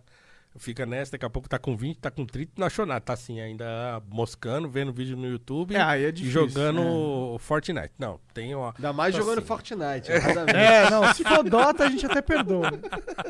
Então, assim, cara, é, é- ele não gosta de escola, né? É. Mas o que eu tenho dito pra ele sempre é assim, filho, assim. Não tem, jeito. se fudeu, tem- é tem quando coisa- decidiu fazer E outra, aqui. cara, a vida é isso. É, bom. A maior parte do tempo da nossa vida a gente tá fazendo coisa que a gente não quer fazer. Que não é prazeroso fazer. As coisas prazerosas são poucas. É, assim, pouca gente consegue trabalhar, por exemplo, fazendo coisa que é prazerosa. Pouca gente. É, eu Pouca sou sortudo, gente. cara. Pouca gente. Hoje eu vejo que eu também, assim, sou sortudo, porque, porque amo o que faço, tal, não sei o que lá, tal, tal, tal. Mas assim, nem que fala de trabalho. Então, quer dizer, como é que uma pessoa fica casada a vida inteira se ela não encontra alegria naquela rotina que é o casamento? Não faz sentido. não faz sentido manter a rotina Entendeu? de casamento. Assim. Então, assim, eu falo, cara, assim, e no casamento, você quer o maior experiência de você fazer coisas que você não quer fazer do que o casamento? É, é isso. É, o casamento é um, é um, é um, é um jogo de CD, cara, o tempo todo. Principalmente Aqui se você tem um filho, né? E tal. eh, Senão, não dá. Então, claro, como a gente tava falando agora há pouco, como esse mundo nosso atual, ele é um mundo que tende ao individualismo, cara, ninguém quer ficar casado, ninguém quer estudar, ninguém quer fazer nada. A pessoa quer ficar, é virar uma árvore, né? E a é só pessoa- absorver, absorver entretenimento. a molecada na escola Tem hoje muito entretenimento hoje. é né? muito engraçado, porque você pega a molecada na escola hoje, você fala pra ele fazer uma, uma redação assim, tipo, aquelas redações assim, como você acha que você vai estar daqui 10 anos e tal. Cara, a maioria escreve coisas assim, elevadas, ó, quero estar com meu carro, minha casa, minha família e tal, não sei o que lá, não sei o que lá. Aí o sujeito te entrega a redação, você tá lendo, aí você olha pra ele pela, por cima da lente do óculos assim, ele tá lá com o fone e Nem aí pro. pro... Como é que esse cara acha que essa casa, esse carro, essa família vão chegar até ele se agora era a hora dele estar começando a construir isso ele tá lá? É tipo, qu- quantos anos? Porque ele acha que esse negócio vai acontecer invariavelmente. Ele é um determinista ao mesmo tempo que ele é um estoico. Né? Então, assim, a coisa vai acontecer. Não vai acontecer. É, tem que se Com esforçar, 14 cara. anos, Ah. com 14 anos, você não pode mais estar brincando se você acha que você vai ter uma casa, um carro e uma família daqui X tempo. Não dá. Depende da sua posição inicial. Não, é claro, né? Mas eu tô falando da escola pública. De um Sim, cara sim, que tá lá sim, na escola pública. É que, né? é, é, que, é que tem, tem casos e casos, né, mano? Eu É me que- lembro, por exemplo, É eu que fui- às vezes tem. é, tipo, você se- vai se esforçar pra caralho na, no colégio, aí vai parecer que você tá lutando pra atingir seu cara, e quando na verdade foi uma grande perda de tempo. Você só foi muito bom no sistema burocrático que te não já agregou nada como ser humano. Profundo. Esse, silen- esse silêncio foi importante pra essa voz ecoar pra eternidade. É a voz da rebeldia É ecoando. porque ele tá falando dele mesmo. Exatamente, é por isso que eu dei aquela pausa pra todo mundo perceber assim: ah, Ele tá falando dele mesmo. É, ele tá falando dele mesmo. Sim, mas é porque, tipo, não dá pra excluir todos os casos, tá ligado? Não dá pra você pôr uma regra na parada. Não dá pra você falar, é assim que tem que ser e é isso. Você tem... Não, eu acho que tem que, é ter assim regra pra Ah, que, mas- mas- pra que existam Aham. pessoas como você, por Ah. exemplo, né? Eu tô, eu tô imaginando você como um cara assim, que não gosta muito dessas regras que estão por aí estabelecidas. Mas pra existir um cara como você, tem Hum. que ter a regra. Sim, a regra é importante. Porque se não tiver regra pra ninguém, Não, não, É. eu, eu nunca. Eu não era. tô. Que Eu não tô disputando que a necessidade de ordem e regra é fundamental. Eu só tô disputando que esse sistema que a gente tá não é bom. E não é bom, e não importa que a gente precisa dessa solução, do jeito que a gente tá fazendo é uma merda. A gente tá, a gente tá jogando a infância das crianças fora. Milhares e milhões de crianças jogando no lixo, é a minha opinião. é, eu tenho um sentimento muito forte sobre isso, cara, pra ser sincero. Tipo, não que tá jogando lixo, não tô falando que não é ruim. Foi muito bom ser alfabetizado, tá ligado? Muito bom entender o que Napoleão fez, que foi a Revolução Francesa, ou sei lá, saber como o universo surgiu, tá ligado? É, é legal saber essas coisas, é importante. Mas eu poderia ter aprendido todas essas coisas num sistema muito superior infinitamente superior. E a, a gente chegou na- na- numa situação da sociedade humana que já tem ferramentas, já tem tudo. A gente só não tem vontade e, e- inspiração pra mudar esse sistema, tá ligado? Mas eu, eu, eu concordo É. que é importante ter ordem. É. Eu acho... É, eu acho que a exceção exige a regra. Então, assim. Tudo bem, eu concordo. A regra pra mim continua sendo assim. O sistema é chato? É, é chato. Poderia melhorar. Mas eu não acho que dá pra, que, que dá pra fazer uma coisa assim, que não seja essa. Talvez poderia melhorar. Me- Poderia melhorar assim. Por exemplo, é, recurso, inclusive. Então, assim, pra você tornar a aula mais dinâmica. Aliás, aliás, cara, vou aqui. Pronto. Talvez, talvez, e, e assim, tem a, im- a imensa maioria dos professores não gosta do que faz. Acho que isso conta muito. Também acho. Verdade. Também acho. Eu dei aula também, sete anos. Eu dava aula de inglês. Só que eu dava aula num curso de inglês. Sim. Então, é, tinha uns caras lá que não gostavam de dar aula também. Ma- Eu acho que a Mas maioria. pra mim, o grande problema, quando eu dava aula, quando as pessoas falam, pô, qual, qual que é a parte ruim de dar aula? Pra mim, sempre foi o pai do aluno, porque eu dava aula em escola de burguês. Ah, e aí o pai do aluno putz. achava que o, alu, que o moleque podia tudo dentro da. Sabe qual é? Então, então E- assim, mas assim, eu falo isso por experiência própria, assim, modéstia à parte, eu gosto. Então assim, se me deixar, eu sou, eu entro na sala de aula e pau. né? E, e se, e se o a- os alunos entenderem o que eu tô querendo fazer, aí, ra- cara, se o negócio der liga, aí nós vamos. Hoje a aula acabou, nós ficamos conversando. Blá, blá, blá, blá, blá, blá. Até a hora que eu falei, gente, a aula acabou, vamos parar e tal. Porque é legal. Eu gosto, é um negócio que eu gosto de fazer e tal. Mas eu acho que tem um, um- um contingente enorme de professores que não gostam do que fazem. Então a aula vai ser sempre uma Aí porcaria. fudeu, é. Aí já era. É. Então eu acho Aí que não é tem o um- sistema. Não é o sistema. Porque se o É sistema também é. o sistema, Então, mas é- o não sistema- é só o sistema educacional necessariamente. É, é, é. a- o sistema a- a- educacional sofrendo é, impacto do, do, do sistema econômico Sim, sim. que desvaloriza o professor. Mas também está no sistema educacional porque ele trava o salário dos professores pelo ser público, não sei. Não, mas eu acho que a pessoa por não que gosta de fazer, salários não é são- porque ela ganha mal. Ela, ela não gosta de fazer porque, porque, assim, lá atrás, quando ela teve que escolher uma profissão, Ah. aí ela escolheu essa. Ah, eu quero fazer matemática. Aí foi lá fazer, vai- mas não era isso. É- é- é- ensinar é vocação. Entende? Se você não tem vocação para ensinar, você vai ser um professor meia boca. Você pode passar a informação Bom, que então tem que ser passada. E, e hoje ainda é pior, né? Porque, assim, já na tua geração, o que acontece? Então, nessa geração que começa a lidar com tecnologia, e tal, não sei o que lá, blá, blá, blá, e, e é muito pior porque, assim, nós estamos num ponto em que se... Por isso que eu não concordo, por exemplo, com essa ideia ridícula que o ministro da Educação eh, fala toda vez que ele tem oportunidade, né? ele dá uma defecada pela boca nesse sentido, quando ele fala o seguinte: educar quem educa é os pais, a escola só instrui. Isso é mentira. É, Ele não sabe o que ele está falando. Ele é o ministro da Educação, ele não sabe o que ele está falando. Muita gente repete isso, também não sabe o que está falando. A escola educa também. E agora é muito mais necessário isso, por quê? Porque se atualmente, do jeito que o sistema está podre, Se o professor não tem uma conexão afetiva com os seus alunos, ele não dá aula. Ele não consegue lecionar, ele não consegue passar informação, não consegue fazer nada se essa conexão afetiva não acontecer. E essa conexão afetiva é educação. Eu a pessoa tem que contigo. olhar pra você lá dentro da sala de aula e falar: putz, esse cara merece a minha atenção. Essa conexão, ela é afetiva, porque antigamente, assim, era rígido, você sentava e tinha que ouvir, pronto, que você falasse um A, você ia pra diretoria, tomava suspensão. Como agora o sistema virou qualquer nota, o aluno faz o que ele quer. Se ele quiser ficar jogando papel em você, ele joga. Se ele quiser sair da sala, ele sai. Se ele quiser bater na tua cara, ele bate. Então, então é, é- virou agora ainda mais importante que o aluno tenha uma conexão afetiva com, com o professor. E essa conexão afetiva, ela é educação. Sim. Se ele não tiver como um modelo que, que ele quer ouvir, já era, meu amigo. Então, então, assim, dizer que a escola não educa é uma estupidez.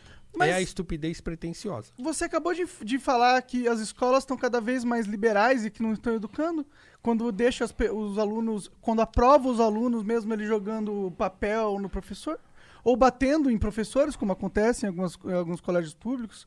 Tipo, a escola educa, mas a gente vê as escolas públicas falhando miseravelmente nesse papel também. Sim, porque junta essa coisa da, da total, do total desregramento da coisa com aquele professor que não quer estar lá fazendo aquilo que ele faz. Mas não, mas não há um total desregramento da coisa, necessariamente. Porque existe um sistema que tem regras porcas. Sim. Não é um total desregramento. sim, sim, sim, Tá sim, ligado? sim, sim. E eu acho que. Regras porcas. Regras porcas. Por exemplo, por exemplo, por exemplo, antigamente, assim, o sujeito mijou fora do pinico, você manda ele pra diretoria, ele toma uma suspensão, Se tá fudeu, resolvido. É.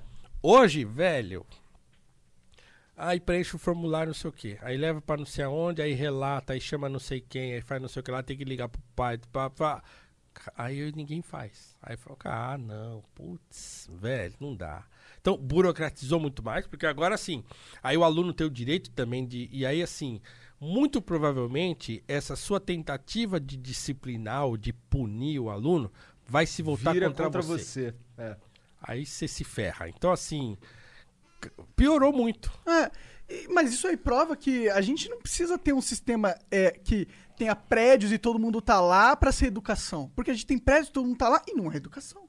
O que precisa ter é uma estrutura de hierarquia, uma, um, um- um- planejamento de educação e uma dinâmica onde o aluno passa por essa esteira. Mas essa esteira, ela não precisa estar num prédio, ela não precisa estar necessariamente centralizada. É, o problema é assim, como é que você faz isso na periferia, por exemplo? né? Então, assim, você tem que pegar uma criança um, e, e, Você capacita qualquer um a ser professor, tá ligado? E você capacita qualquer um a criar uma sala de aula ou, ou num- numa garagem dele, ou não sei o quê. Você faz um sistema de classificação dessas pessoas é, e você abre cá. qualquer um quiser abrir Como uma acontecia antes, né? Isso aí era Acontecia um- antes? É, an- antes de, de haver essa escola que a gente conhece hoje, era assim, né? Isso. Você pode ter isso. Você era pode o preceptor, não era? A pessoa ia ensinar na casa, ensinar nos lugares e tal. A pessoa se formava na faculdade, ela ia para um lugar e lá e alugava uma portinha e começava a educar. Era assim que acontecia. Pô, eu acho que isso aí seria excelente, porque você não tem Eu só não sei professor- se funciona nessa quantidade de gente que a gente tem hoje para ser educada, né? Eu Então, acho que funciona porque você pode colocar é, a tecnologia que aumentou muito, um professor dentro da sala de aula. A sala de aula não precisa ser. Aí a gente vai contra o seu argumento que precisa ter aquela integração social que eu concordo. Né? Mas a, a sala de aula pode ser virtual também, o que abre esse leque de. Você não precisa ter todas as aulas é, presenciais, né? Você pode ter aula de socialização. Você pode socializar o indivíduo através do esporte também, né? A sociedade, tipo, Existem tantas soluções, tá ligado? Por que, que a gente vai ficar preso a um sistema que a gente já viu que não, não, não, dá certo? Não é da hora, mano. Não é da hora a gente colocar 400 macaquinhos, tá, tá ligado? desabafando. fala Tô desabafando, desculpa, cara. É, é que, mas não faz sentido colocar 400 é, seres humanos, é, crianças. Se meu filho estiver assistindo, ele vai. Tá dando pulo de alegria lá. Fudeu, agora. Você né, tá me cara? complicando a vida. Desculpa, Pra eu consertar isso que você tá fazendo aí, você não tem noção do que você tá, do que você tá causando numa família. Não, mas, mas eu não tô argumentando que regras e estrutura é errado, tá ligado? Ou que se não. Tipo, você falou, o professor na sala de aula é o que você mais gosta, não é? Dessa dinâmica que você tem que ter essa interação com os alunos e, e tal. Que sala de aula seria a melhor sala de aula, se não aquela que você tem 100% de controle? Sim. E como que você E com teria- 100% de alunos que querem estar ali. Né? Não é? Tipo, você entende meu ponto? É, o meu, meu ponto é esse. Esse é o melhor dos mundos. Se você já entendeu esse ponto, eu não tenho Não, eu acho que é o nada. melhor dos mundos. Eu só não acho que ele seja Possível. viável. É, É. eu discordo. Eu acho muito difícil a gente conseguir fazer isso com. Não vai ser do nada, aquela coisa que falou, devagarzinho, super devagarzinho. populoso que a gente tem. Mas eu acho, eu acho a ideia ótima, né? Eu acho a ideia muito boa. Mas assim, primeiro tem que aumentar a quantidade de alfabetizadores, Sonhar é professores. bom, e tal. Paulão. É, sonhar é bom. É, a gente tem que apontar o futuro que a gente quer, cara. A ideia é boa, a ideia é boa. Então, assim, primeiro, a, a gente tem que reverter uma situação grave que é cada vez tem menos professor. Isso vai ter que aumentar a quantidade de professores e tal. Mas né? será que cada vez tem menos pessoas com conhecimentos foda? Eu acho que tem muitas pessoas que seriam potenciais professores, mas que hoje elas veem o seu trabalho muito mais é, valorizado em outra área. Em Sim. outro- tá ligado? Não é que a gente não tem professores, na minha opinião. A gente tem uma, milhares e milhões de professores aí em potencial Estão fazendo outra que coisa. estão fazendo outra coisa. Mas se você quer um, um sistema que pra ele faz sentido, que ele cria uma sala de aula e consegue ganhar tanto dinheiro quanto, ele vai ser aquele engenheiro infeliz que vai querer mudar num piscar de olhos, tá ligado? É. Legal, legal. É, é isso aí. I, I Vamos, case. vamos, vamos, vamos trabalhar pra isso acontecer.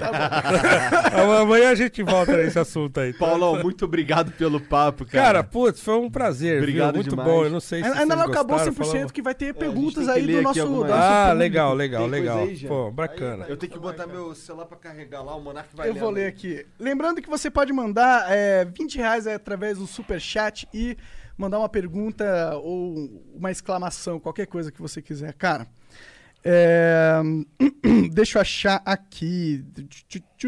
Nossa, eu tô no grupo errado aqui. Bem louco.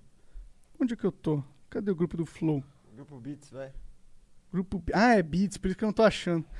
Ah, a Luana Azevedo Dantas mandou vintão e falou: E aí, Paulo, manda um salve para Aracaju.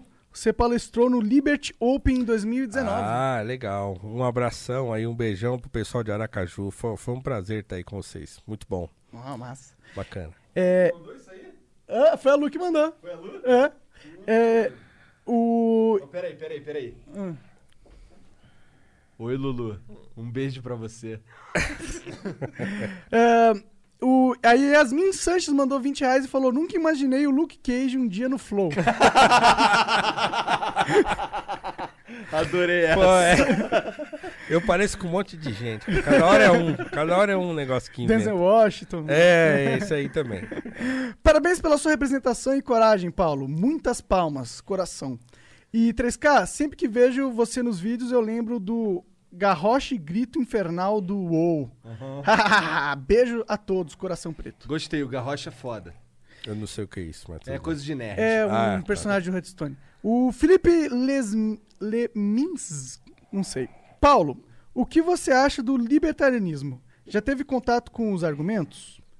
É, Thomas Sowell é um grande argumentador negro dessa vertente apolítica.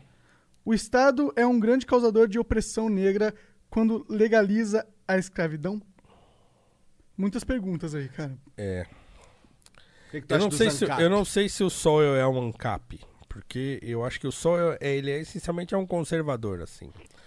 É, então, assim, putz, eu falei de regra, falei de um monte de vezes aqui, então, quer dizer, eu acho que o, o libertarianismo, ele, ele, ele peca porque, pra mim, pra mim, né, pra minha visão de mundo, é, é uma concepção de ordem e de regras é importante. Então, assim, eu não consigo porque o libertarianismo é um não tem, né? Então assim, cada um faz o que quer, cada um vai atrás do seu e vamos que vamos, né?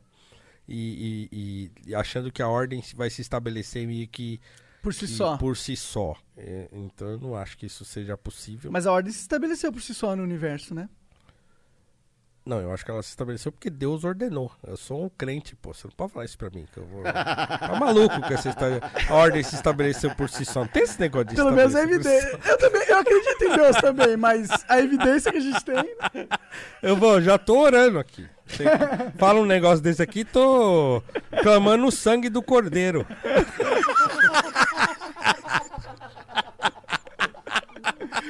Uma parada engraçada é que eu conversando com o Alê, cara, pelo, pelas paradas que o Alê fala, eu jurava que ele era de alguma Igreja, religião, né? religião de matriz africana e tal, Ah, que tá. ele curtia umas paradas, um tambor e tal.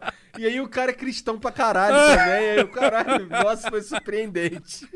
Não, eu sou professor de filosofia que sou cristão, sou não, evangélico, sei o quê, mas eu, quando eu vou falar de mitologia na escola, eu levo mitologia africana.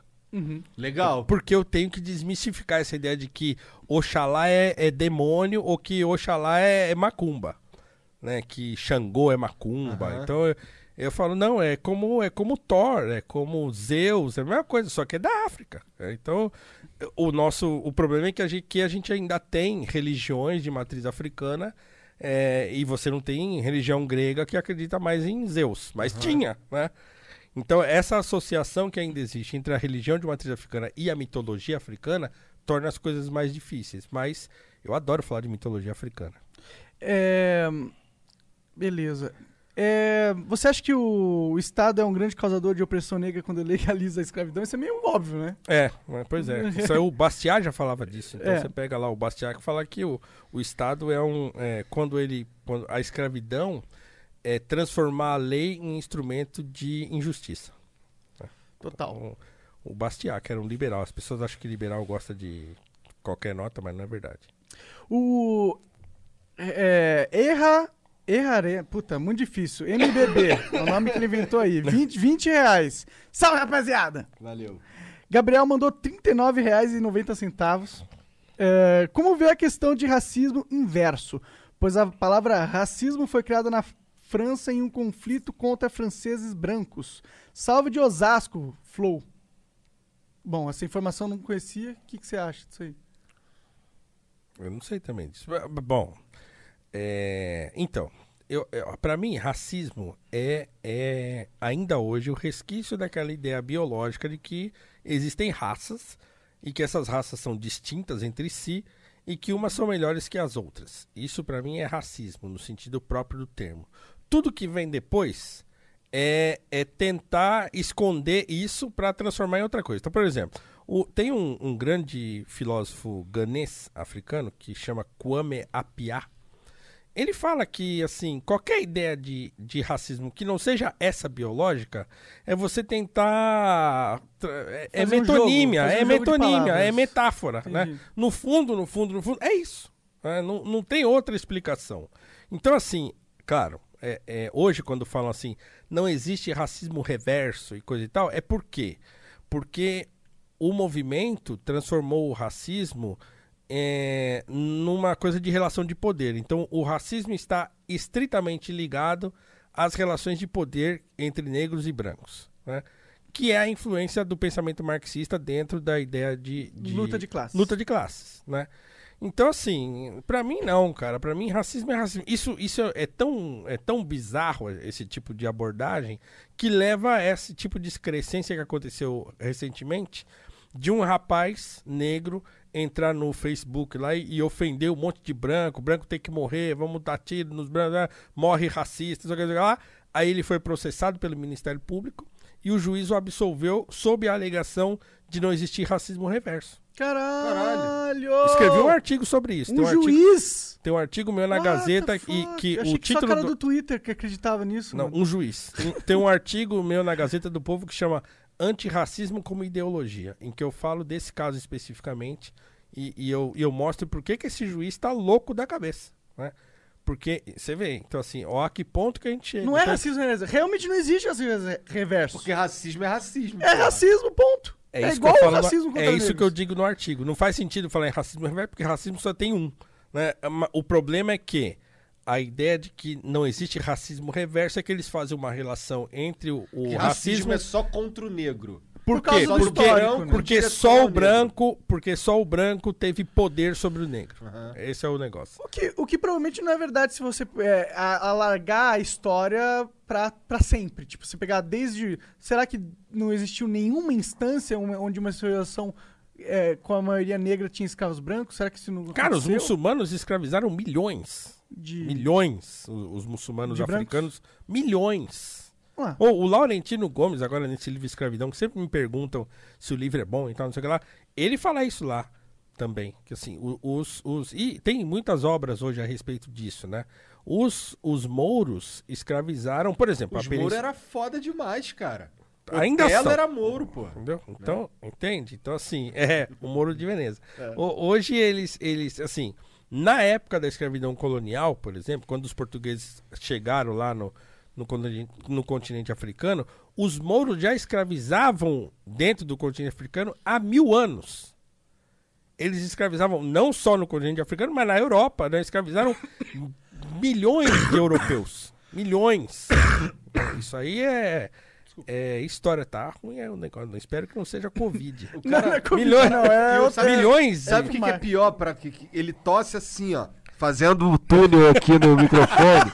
é pra todo... Eu caguei que tu tossiu. Mas tu tossiu fazendo túnel no microfone, Pô, eu tossi várias vezes isso aqui, dessa vez eu não me liguei, foi mal. O- o- então, assim, é, mas o, o que.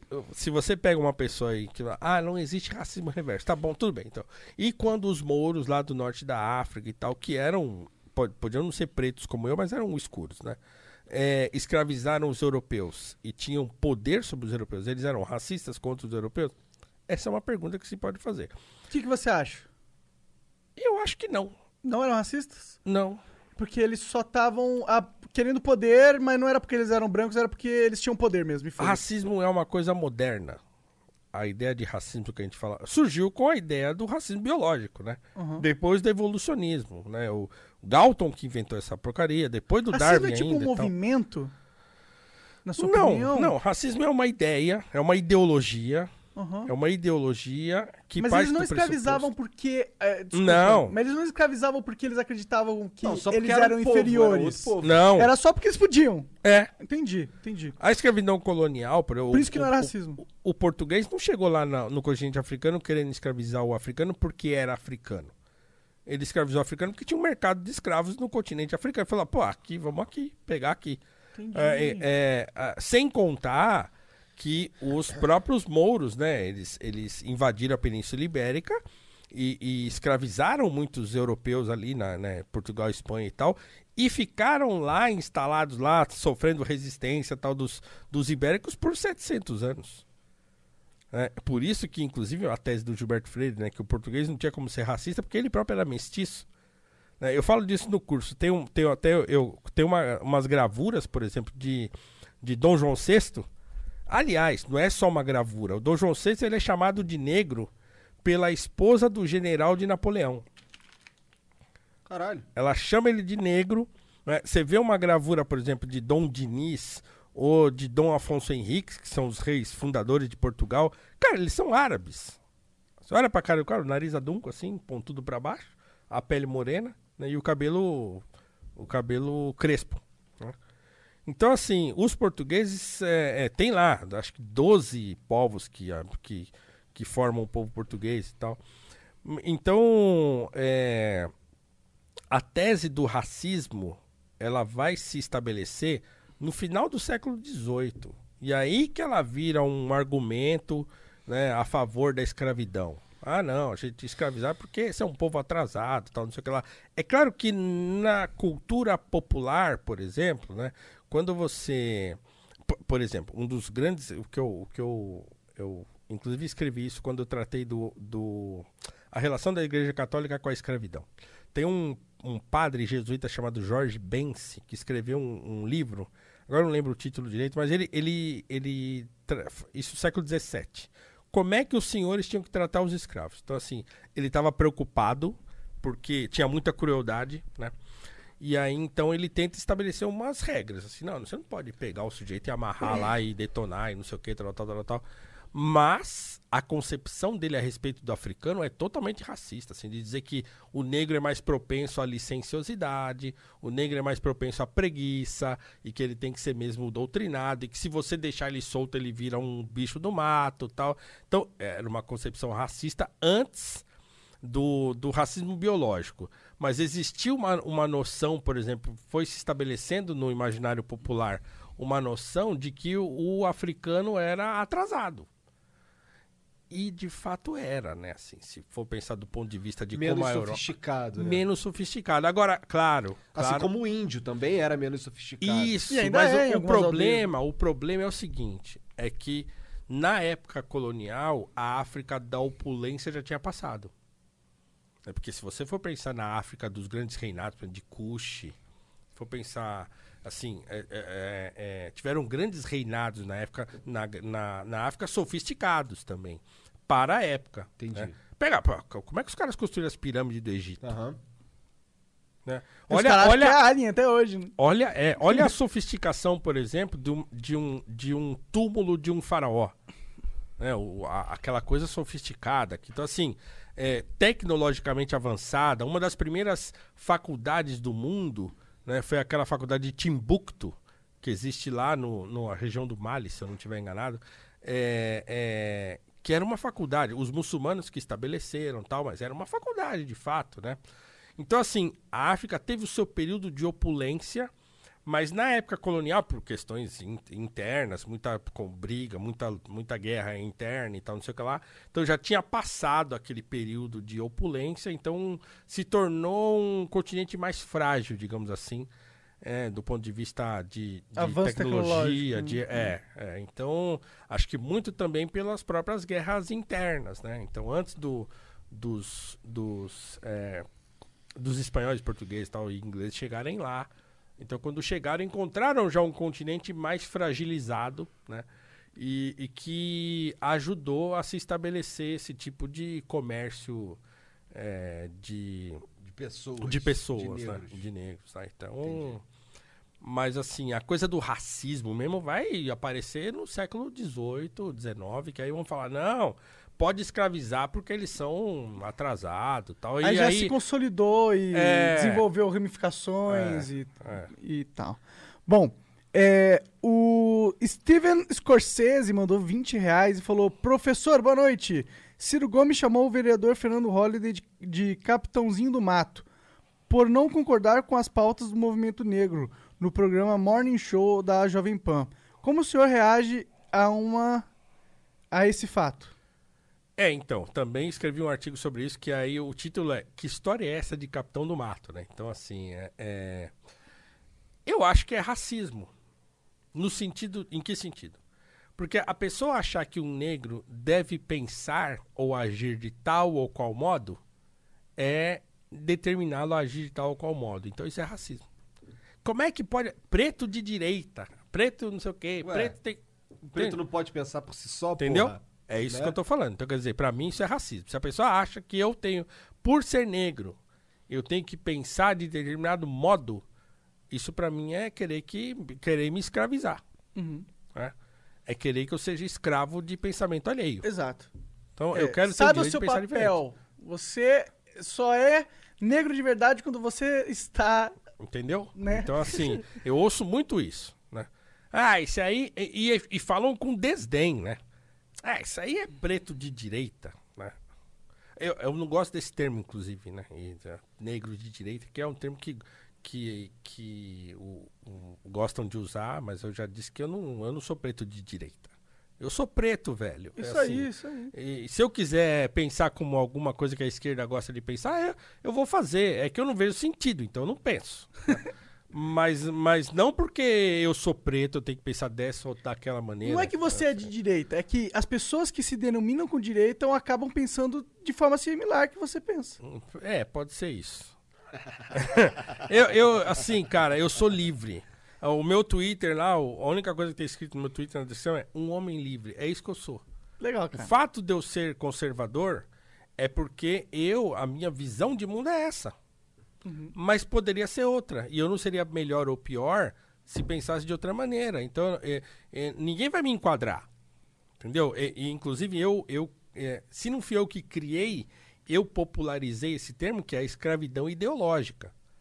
Então, é o seguinte, a pior escravidão é essa, é a do pensamento da pessoa. Você querer que ela pense de tal ou qual modo, porque ela. Porque se é pobre, você tem que ser de esquerda. Quer coisa mais estúpida do que essa? Se eu sou pobre, aí que eu não quero ser de esquerda mesmo, porque eu quero que. Não quero ninguém me encher no meu saco. É, me deixa eu solto pra eu fazer o que eu quiser. Eu sou pobre, mas eu quero ser rico. Posso. Não, É, não pode. não porque você- pode Não porque pode você- porque, é porque se eu sou de esquerda, vão falar pra mim. Não pode, sabe por? Porque você não vai conseguir. É, eu Porque já sei que você não sistema vai, não vai te ajudar. que Você é É. incapaz. Não, porque o. Porque o sistema é mais forte que porque você. O, porque você é proletário. É. Porque você não é burguês, você não é dono dos meios de produção. Como É. é que você quer ser rico? Não é. É uma na cabeça de uma pessoa é, marxista mesmo assim, é uma impossibilidade. Como se não desse pra você se tornar Não dono dá. do- E ainda que você se torne, que você entre trabalhando, você consiga ganhar muito dinheiro, você sempre vai ser um proletário, porque você não é dono dos meios de produção. Os caras estão no século XIX. Que porra é essa? O que eles querem dizer com meio de produção, cara? É, no o que século que é XIX. meio de- é. Eles estão lá na Revolução Industrial. Pelo ainda. amor de Deus. Atrasadaço. A esquerda é atrasada, desculpa. Bom, o Palmeiras sem Mundial. Cala a boca de esquerda. Cala a Perdão. boca, esquerda, perdão. Desculpa. Pô, queria um esquerdista aqui pra trocar Ah, ideia. eu gosto muito de É que é muito dialogar com difícil. vocês. Eu, eu, eu, eu gosto, sim. Eu não concordo, mas, mas vamos sentar, vamos conversar. Sim, Esse cara. final de semana. É, vamos conversar, Esse porra. final de semana eu participei de uma live com o MBL, fiquei até emocionado, porque participou o Orlando Silva, cara, que é do PC do B. Uau. Cara, ele me surpreendeu, porque, por exemplo, ele é contra o impeachment, ele tava contra essas manifestações antifa que tava rolando aí e tal. Eu achei mó barato, assim. Até fiz depois uma- um fio lá no Twitter e agradeci a ele especialmente, porque achei muito bacana e tal. Cara, nós estamos precisando dialogar, entendeu? Não é porque eu acho que você tá pensando tudo errado, que eu não posso sentar com você e a gente pode encontrar uma convergência qualquer. Então, essa animosidade que começou a acontecer assim, né? quer dizer, começou a acontecer não, porque sempre foi assim. Mas essa animosidade é burra, entende? Porque assim, a gente sempre vai ter que conviver equilibrando essas coisas, né? Então assim, pô, uma hora vai ser mais adequado que as coisas caminhem como você quer, outra hora vai ser mais adequado que caminhem como eu quero e tal, como eu penso, né? Então assim, cara, é nesse equilíbrio que se, se é pra gente falar em democracia, tem que ser assim, né? A gente precisa aprender a ceder quando for necessário. A Não, gente tá já- fora de moda CD, Paulão. Entendeu? Tá fora de Aí, moda. velho, aí não dá, O né? negócio é brigar, o negócio é todo governo de ter que impeachment, cara. É, Entendeu? Então, pô, é Pô, não tô defendendo o. Bolsonaro, não. Pau no cu do Bolsonaro. Tá? Quero pra- deixar bem claro. Só pra deixar bem claro. É. É, e do Rain mandou 50 reais e falou: Eu concordo com o Monark e o próprio Lobão utiliza os mesmos argumentos. Lipinho, streamer, até pouco tempo atrás trabalhava recebendo salário mínimo e um emprego braçal. E hoje em dia consegue viver de internet com 100 cabeças, é, mil cabeças por live. Não entendi nada. Ah, É, é aquela, co- É é que- aquela coisa que você falou de que hoje que tem muito sei. mais possibilidades. Ah, aí, tá, né? tá, É. tá. Entendi sim. é, é isso que ele tá falando, né? Tá. E eu concordo. Hoje, A internet, a internet a ampliou internet é- muito a internet é um grande divisor de águas Sim, da, sim, da humanidade. sim, Isso sim. aí é, pra mim, é inegável. Bom, o Ra Raul Melo mandou vintão e falou: por que você não transforma o curso em um livro? É isso que eu tô fazendo. Ah! Aliás, eu estou devendo, hein? Já faz tempo. O meu editor está pistola, ele nem fala nada. Ele fala nada porque ele é uma pessoa e vai pro céu. Mas é isso. É isso. Sim. O, o- o curso é o esqueleto do livro. Da hora, da hora. Lembrando que você pode ir no site que tá na descrição. Você pôs, Jean? Você pôs? Depois tu olha lá. É, e você pulou um cara. Pulei? Palme- Palmeiras Mundial. Você começou a ler e daí não terminou. Palmeiras não tem mundial. Ah, caralho, verdade. É, professor Paulo, o que você acha de lugar de fala? É marxismo. Você precisa explicar? Não, não, não. A gente concorda.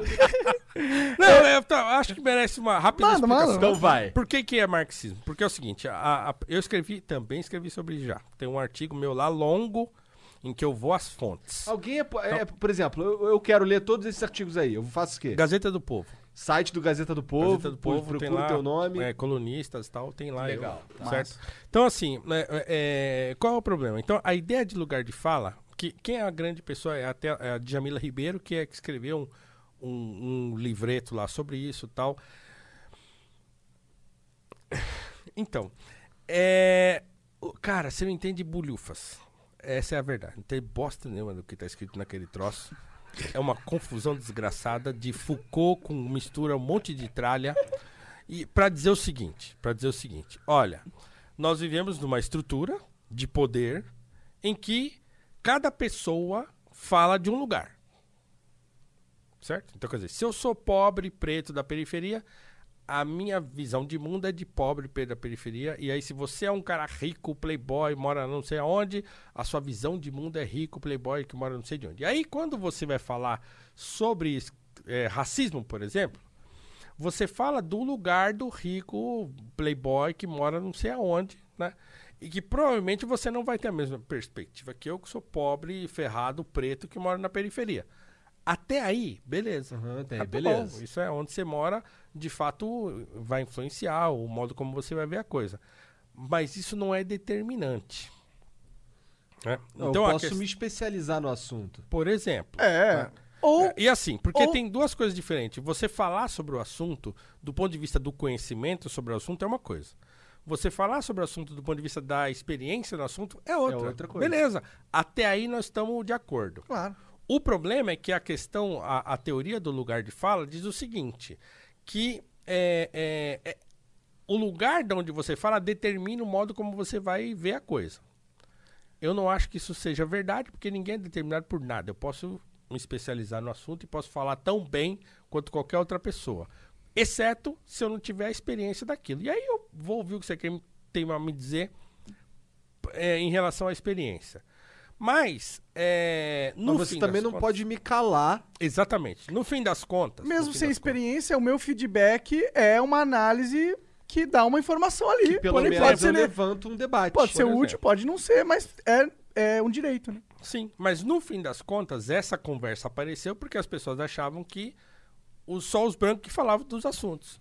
né? Então, assim, não, nós também queremos falar, então precisamos cavar um pênalti, e o pênalti é o lugar de fala. Pum! Cai! Ó, lugar de fala. Agora Deixa eu quem falar vai aqui. falar sou eu. Porra, eu nunca consigo falar esse assunto, eu tenho que falar. Entendeu? O que eu concordo, Então, o problema é mas que, é assim, que ele cara, tem que deixar cada- o cara falar todo mundo também fala, depois. Todo mundo É, tem que é, falar, é, todo é. mundo outro fala. tá. Fala e pronto, acabou, velho. Não tem- É que extrapola, negócio. né? Extrapola no, no sentido, em vez de deixa eu falar, é não fala, só eu falo. Né, então, a- a- no fim das contas é o seguinte: o opressor fica quieto porque o oprimido quer falar. É isso. Ao fim e ao cabo, é isso. É marxismo.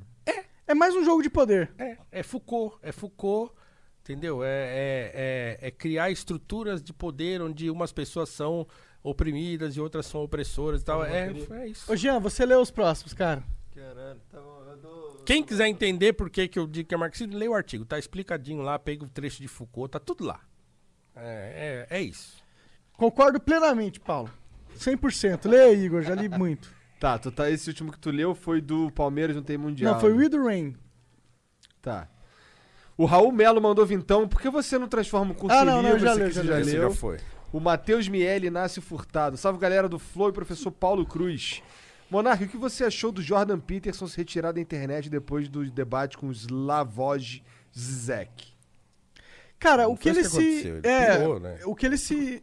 O, ele se retirou da doente. internet porque. Ó, tem várias coisas acontecendo. A esposa dele tá com câncer, tá ligado? Mas ele também teve um procedimento médico. Ele né? tava com depressão, ele, É. ele, ele começou a usar um remédio pra tratar a, a depressão, E viciou. viciou, aí ele se internou numa clínica de reabilitação e ao mesmo tempo que isso tá acontecendo, a esposa dele tá com câncer terminal, ou seja, vai morrer, infelizmente. E é isso, ele tá passando por um momento difícil, é por isso que se ele... Foi parar ele lá se- na Rússia, né? Tá, Ele tá lá na Rússia? ele- Isso eu não sabia. agora ele saiu. Ah, saiu. Mas ele estava internado na Rússia porque encontraram lá na Rússia um remédio, um tratamento, não sei o quê. Ele foi pra lá. Caralho. É, ele tava lá até pouco tempo atrás. Então, ele, foi por isso que ele lá. se retirou da internet. Não é porque ele teve o debate com o cara. É. O Gabriel Henrique mandou vintão. Convido o Alessandro Santana. O professor Paulo conhece ele e o Alessandro já comentou do Flow no próprio canal. Bater um papo com ele vai ser muito da hora. E também falar de jogo de fliperama vai ser.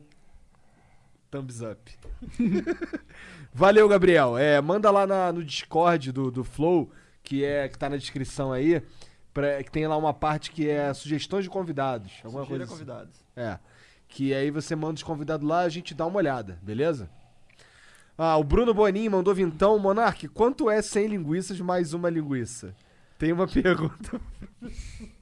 Quanto Eu- que é? Quanto que é? Cem 100 linguiça mais uma linguiça. Quanto dá? Uma linguiça.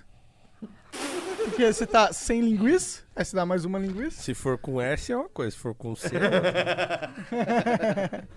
Então tá bom, 99 linguiças mais duas. Quanto dá? Ah! Quanto dá?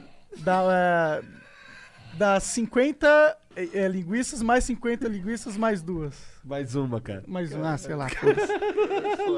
O cara quer falar que eu sinto linguiça, cara. Para uma- com isso. tem uma- Tem uma pergunta pro professor. Você acha racista aquelas piadas que viraram meme? Exemplo, nego engana. Não, eu dou risada nego pra passou caramba. do ponto. Eu dou risada pra caramba. Tem, um- tem um monte desse negócio aí. Tem gente que acha que é racismo isso aí, ó. Eu dou risada. Nego some, É, nego viaja. Eu acho, acho. Todo eu acho, cara, cara, assim, é. Putz, piada é piada, não dá, é assim. Tem gente que não gosta, tal, mas não gosta não vê, sai fora, tal. Não, mas tem- é que tem umas. Tem algumas. Alguns ah, movimentos. Não movimentos, mas assim. ah, tem algumas mensagens racistas travestidas de piada também. Ou, ou não? Por exemplo, é, recentemente. Verdade. Isso é um bom assunto pra trazer aqui. Recentemente a gente teve na internet aí um cara que ele, ele postou uma o seguinte meme, que era assim, é, o que negros estão fazendo em 2020, aí é os caras quebrando tudo e tal, lá nos Estados Unidos. O que brancos estão fazendo em 2020, é os caras indo pro espaço e tal. No lançamento. Isso é racista. Pra caralho. Travestido de piada. Ou não? Não sei. Não, ele, mas não, ele não tá querendo reforçar um estereótipo? É, tá, né? E esse estereótipo ele não é racista? É. Porque não ele, sei. porque ele tá dizendo, ele tava, ó, branco, Vai pra inteligente, lua tá indo e pra preto lua. tá Preto quebrando. faz bagunça, quebra. Isso é claramente racista. Não tem como não ser, na minha opinião. Tá bom, vou concordar com vocês, mas eu não sei, eu vou pensar depois. Tá bom. Tá. tá. Tá. Vamos lá. É, o Talk Flow mandou vintão. Salve família. Agora com a mudança do Igor a virar mais flows na semana. Talk Flow, cara, você vai trabalhar muito mais. Você tá fodido. Tá cara. fodido. Você tá fodido. E acabando o Corona, fudido. aí que você vai trabalhar duas vezes mais mesmo. É, quanto que ele mandou de superchat? Mandou vintão. Só 20. Talk Flow. Vamos, Porra, vamos subir tá esse superchat aí, hein, porra. Talk Flow. Talk Flow a gente só lê com doação de 500 mais. Não, não, não precisa ser tanto. Mas, ó, Não, é sim, foda-se. o Jean querendo acabar com a concorrência aí, ó. Não é nada. Ó, o Steven Scorsese mandou aqui. Professor, já viu o filme, dos, o filme Infiltrados na Clã? Sim, muito ruim. É ruim? Se sim, o que achou da fala do ativista Kwame Ture? Por favor, faça um vídeo a respeito. É o Stockley Carmichael, né? É um- era um ativista radical que existia lá na década de 60 e tal. Mas eu achei o filme muito ruim. Por quê? Muito- porque é ruim, é ruim. É, é um filme ruim. É, é ruim. É, Naquela é- história, é, o- talvez como A história é legal, mas o filme é ruim. foi mal dirigido. Porque o Spike produzido. Lee, ele, ele quer ficar toda hora passando uma mensagem, né? Então ele transforma o filme Infiltrado na Clã com um filme contra o Trump, né?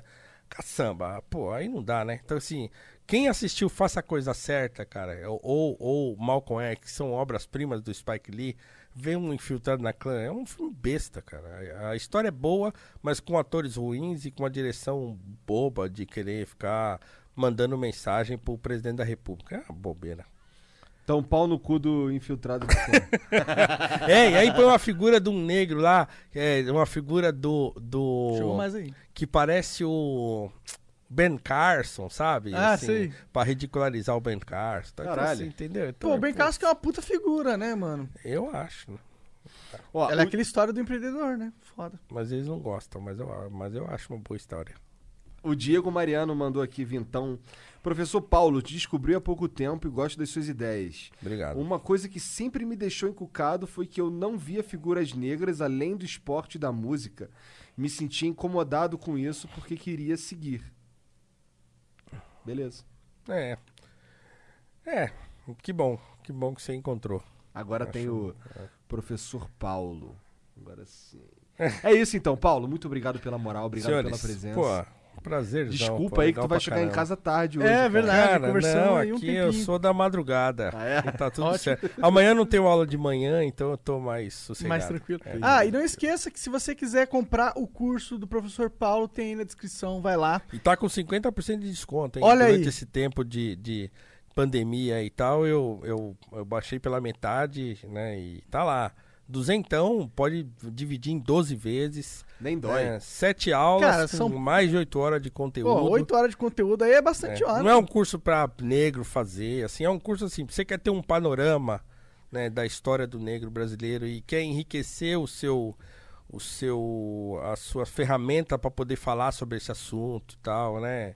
Então eu acho que o curso é válido, é para todo mundo. Então a gente tem que a gente melhora enquanto brasileiro. Eu quis fazer um curso que nos melhorasse enquanto brasileiros, assim, para saber da nossa história, conhecer e encontrar um caminho para esse tema do racismo. E Que é um obrigado tema por dar uma sensível, né? palhinha aqui pra gente hoje aí, cara. É, pô, que nada. É, Foi um no- prazer. O, o curso tem 8 horas, aqui a gente ficou umas quase 3 horas, né? É, mas a gente falou algumas merda também, então não foi só a aula dele. O Edinaldinho Pereira mandou por último aqui. Cadê as lives, Janzão? Cadê as lives, João? Tá Ele tá rolando, fazendo. Tá rolando, tá rolando todo Verdade, dia. Inclusive, vai fechar, vou fechar aqui, acabou no flow, 15 minutos depois, live fazendo a thumb, upando o áudio e tal. twitch.tv barra Jux. Gianluca É. Jux. Tá na descrição aí? Não no Não meu tá. monitor, né? Então Meu põe, monitor cara, põe aí na lá, descrição né? do Flow sua live. Tá. Então é isso, galera. Muito obrigado você que assistiu o Flow. Não esquece que a gente tá no Spotify, iTunes, Google Podcast, Deezer e todas as outras plataformas do mercado. Obrigado. Obrigado. Tchau.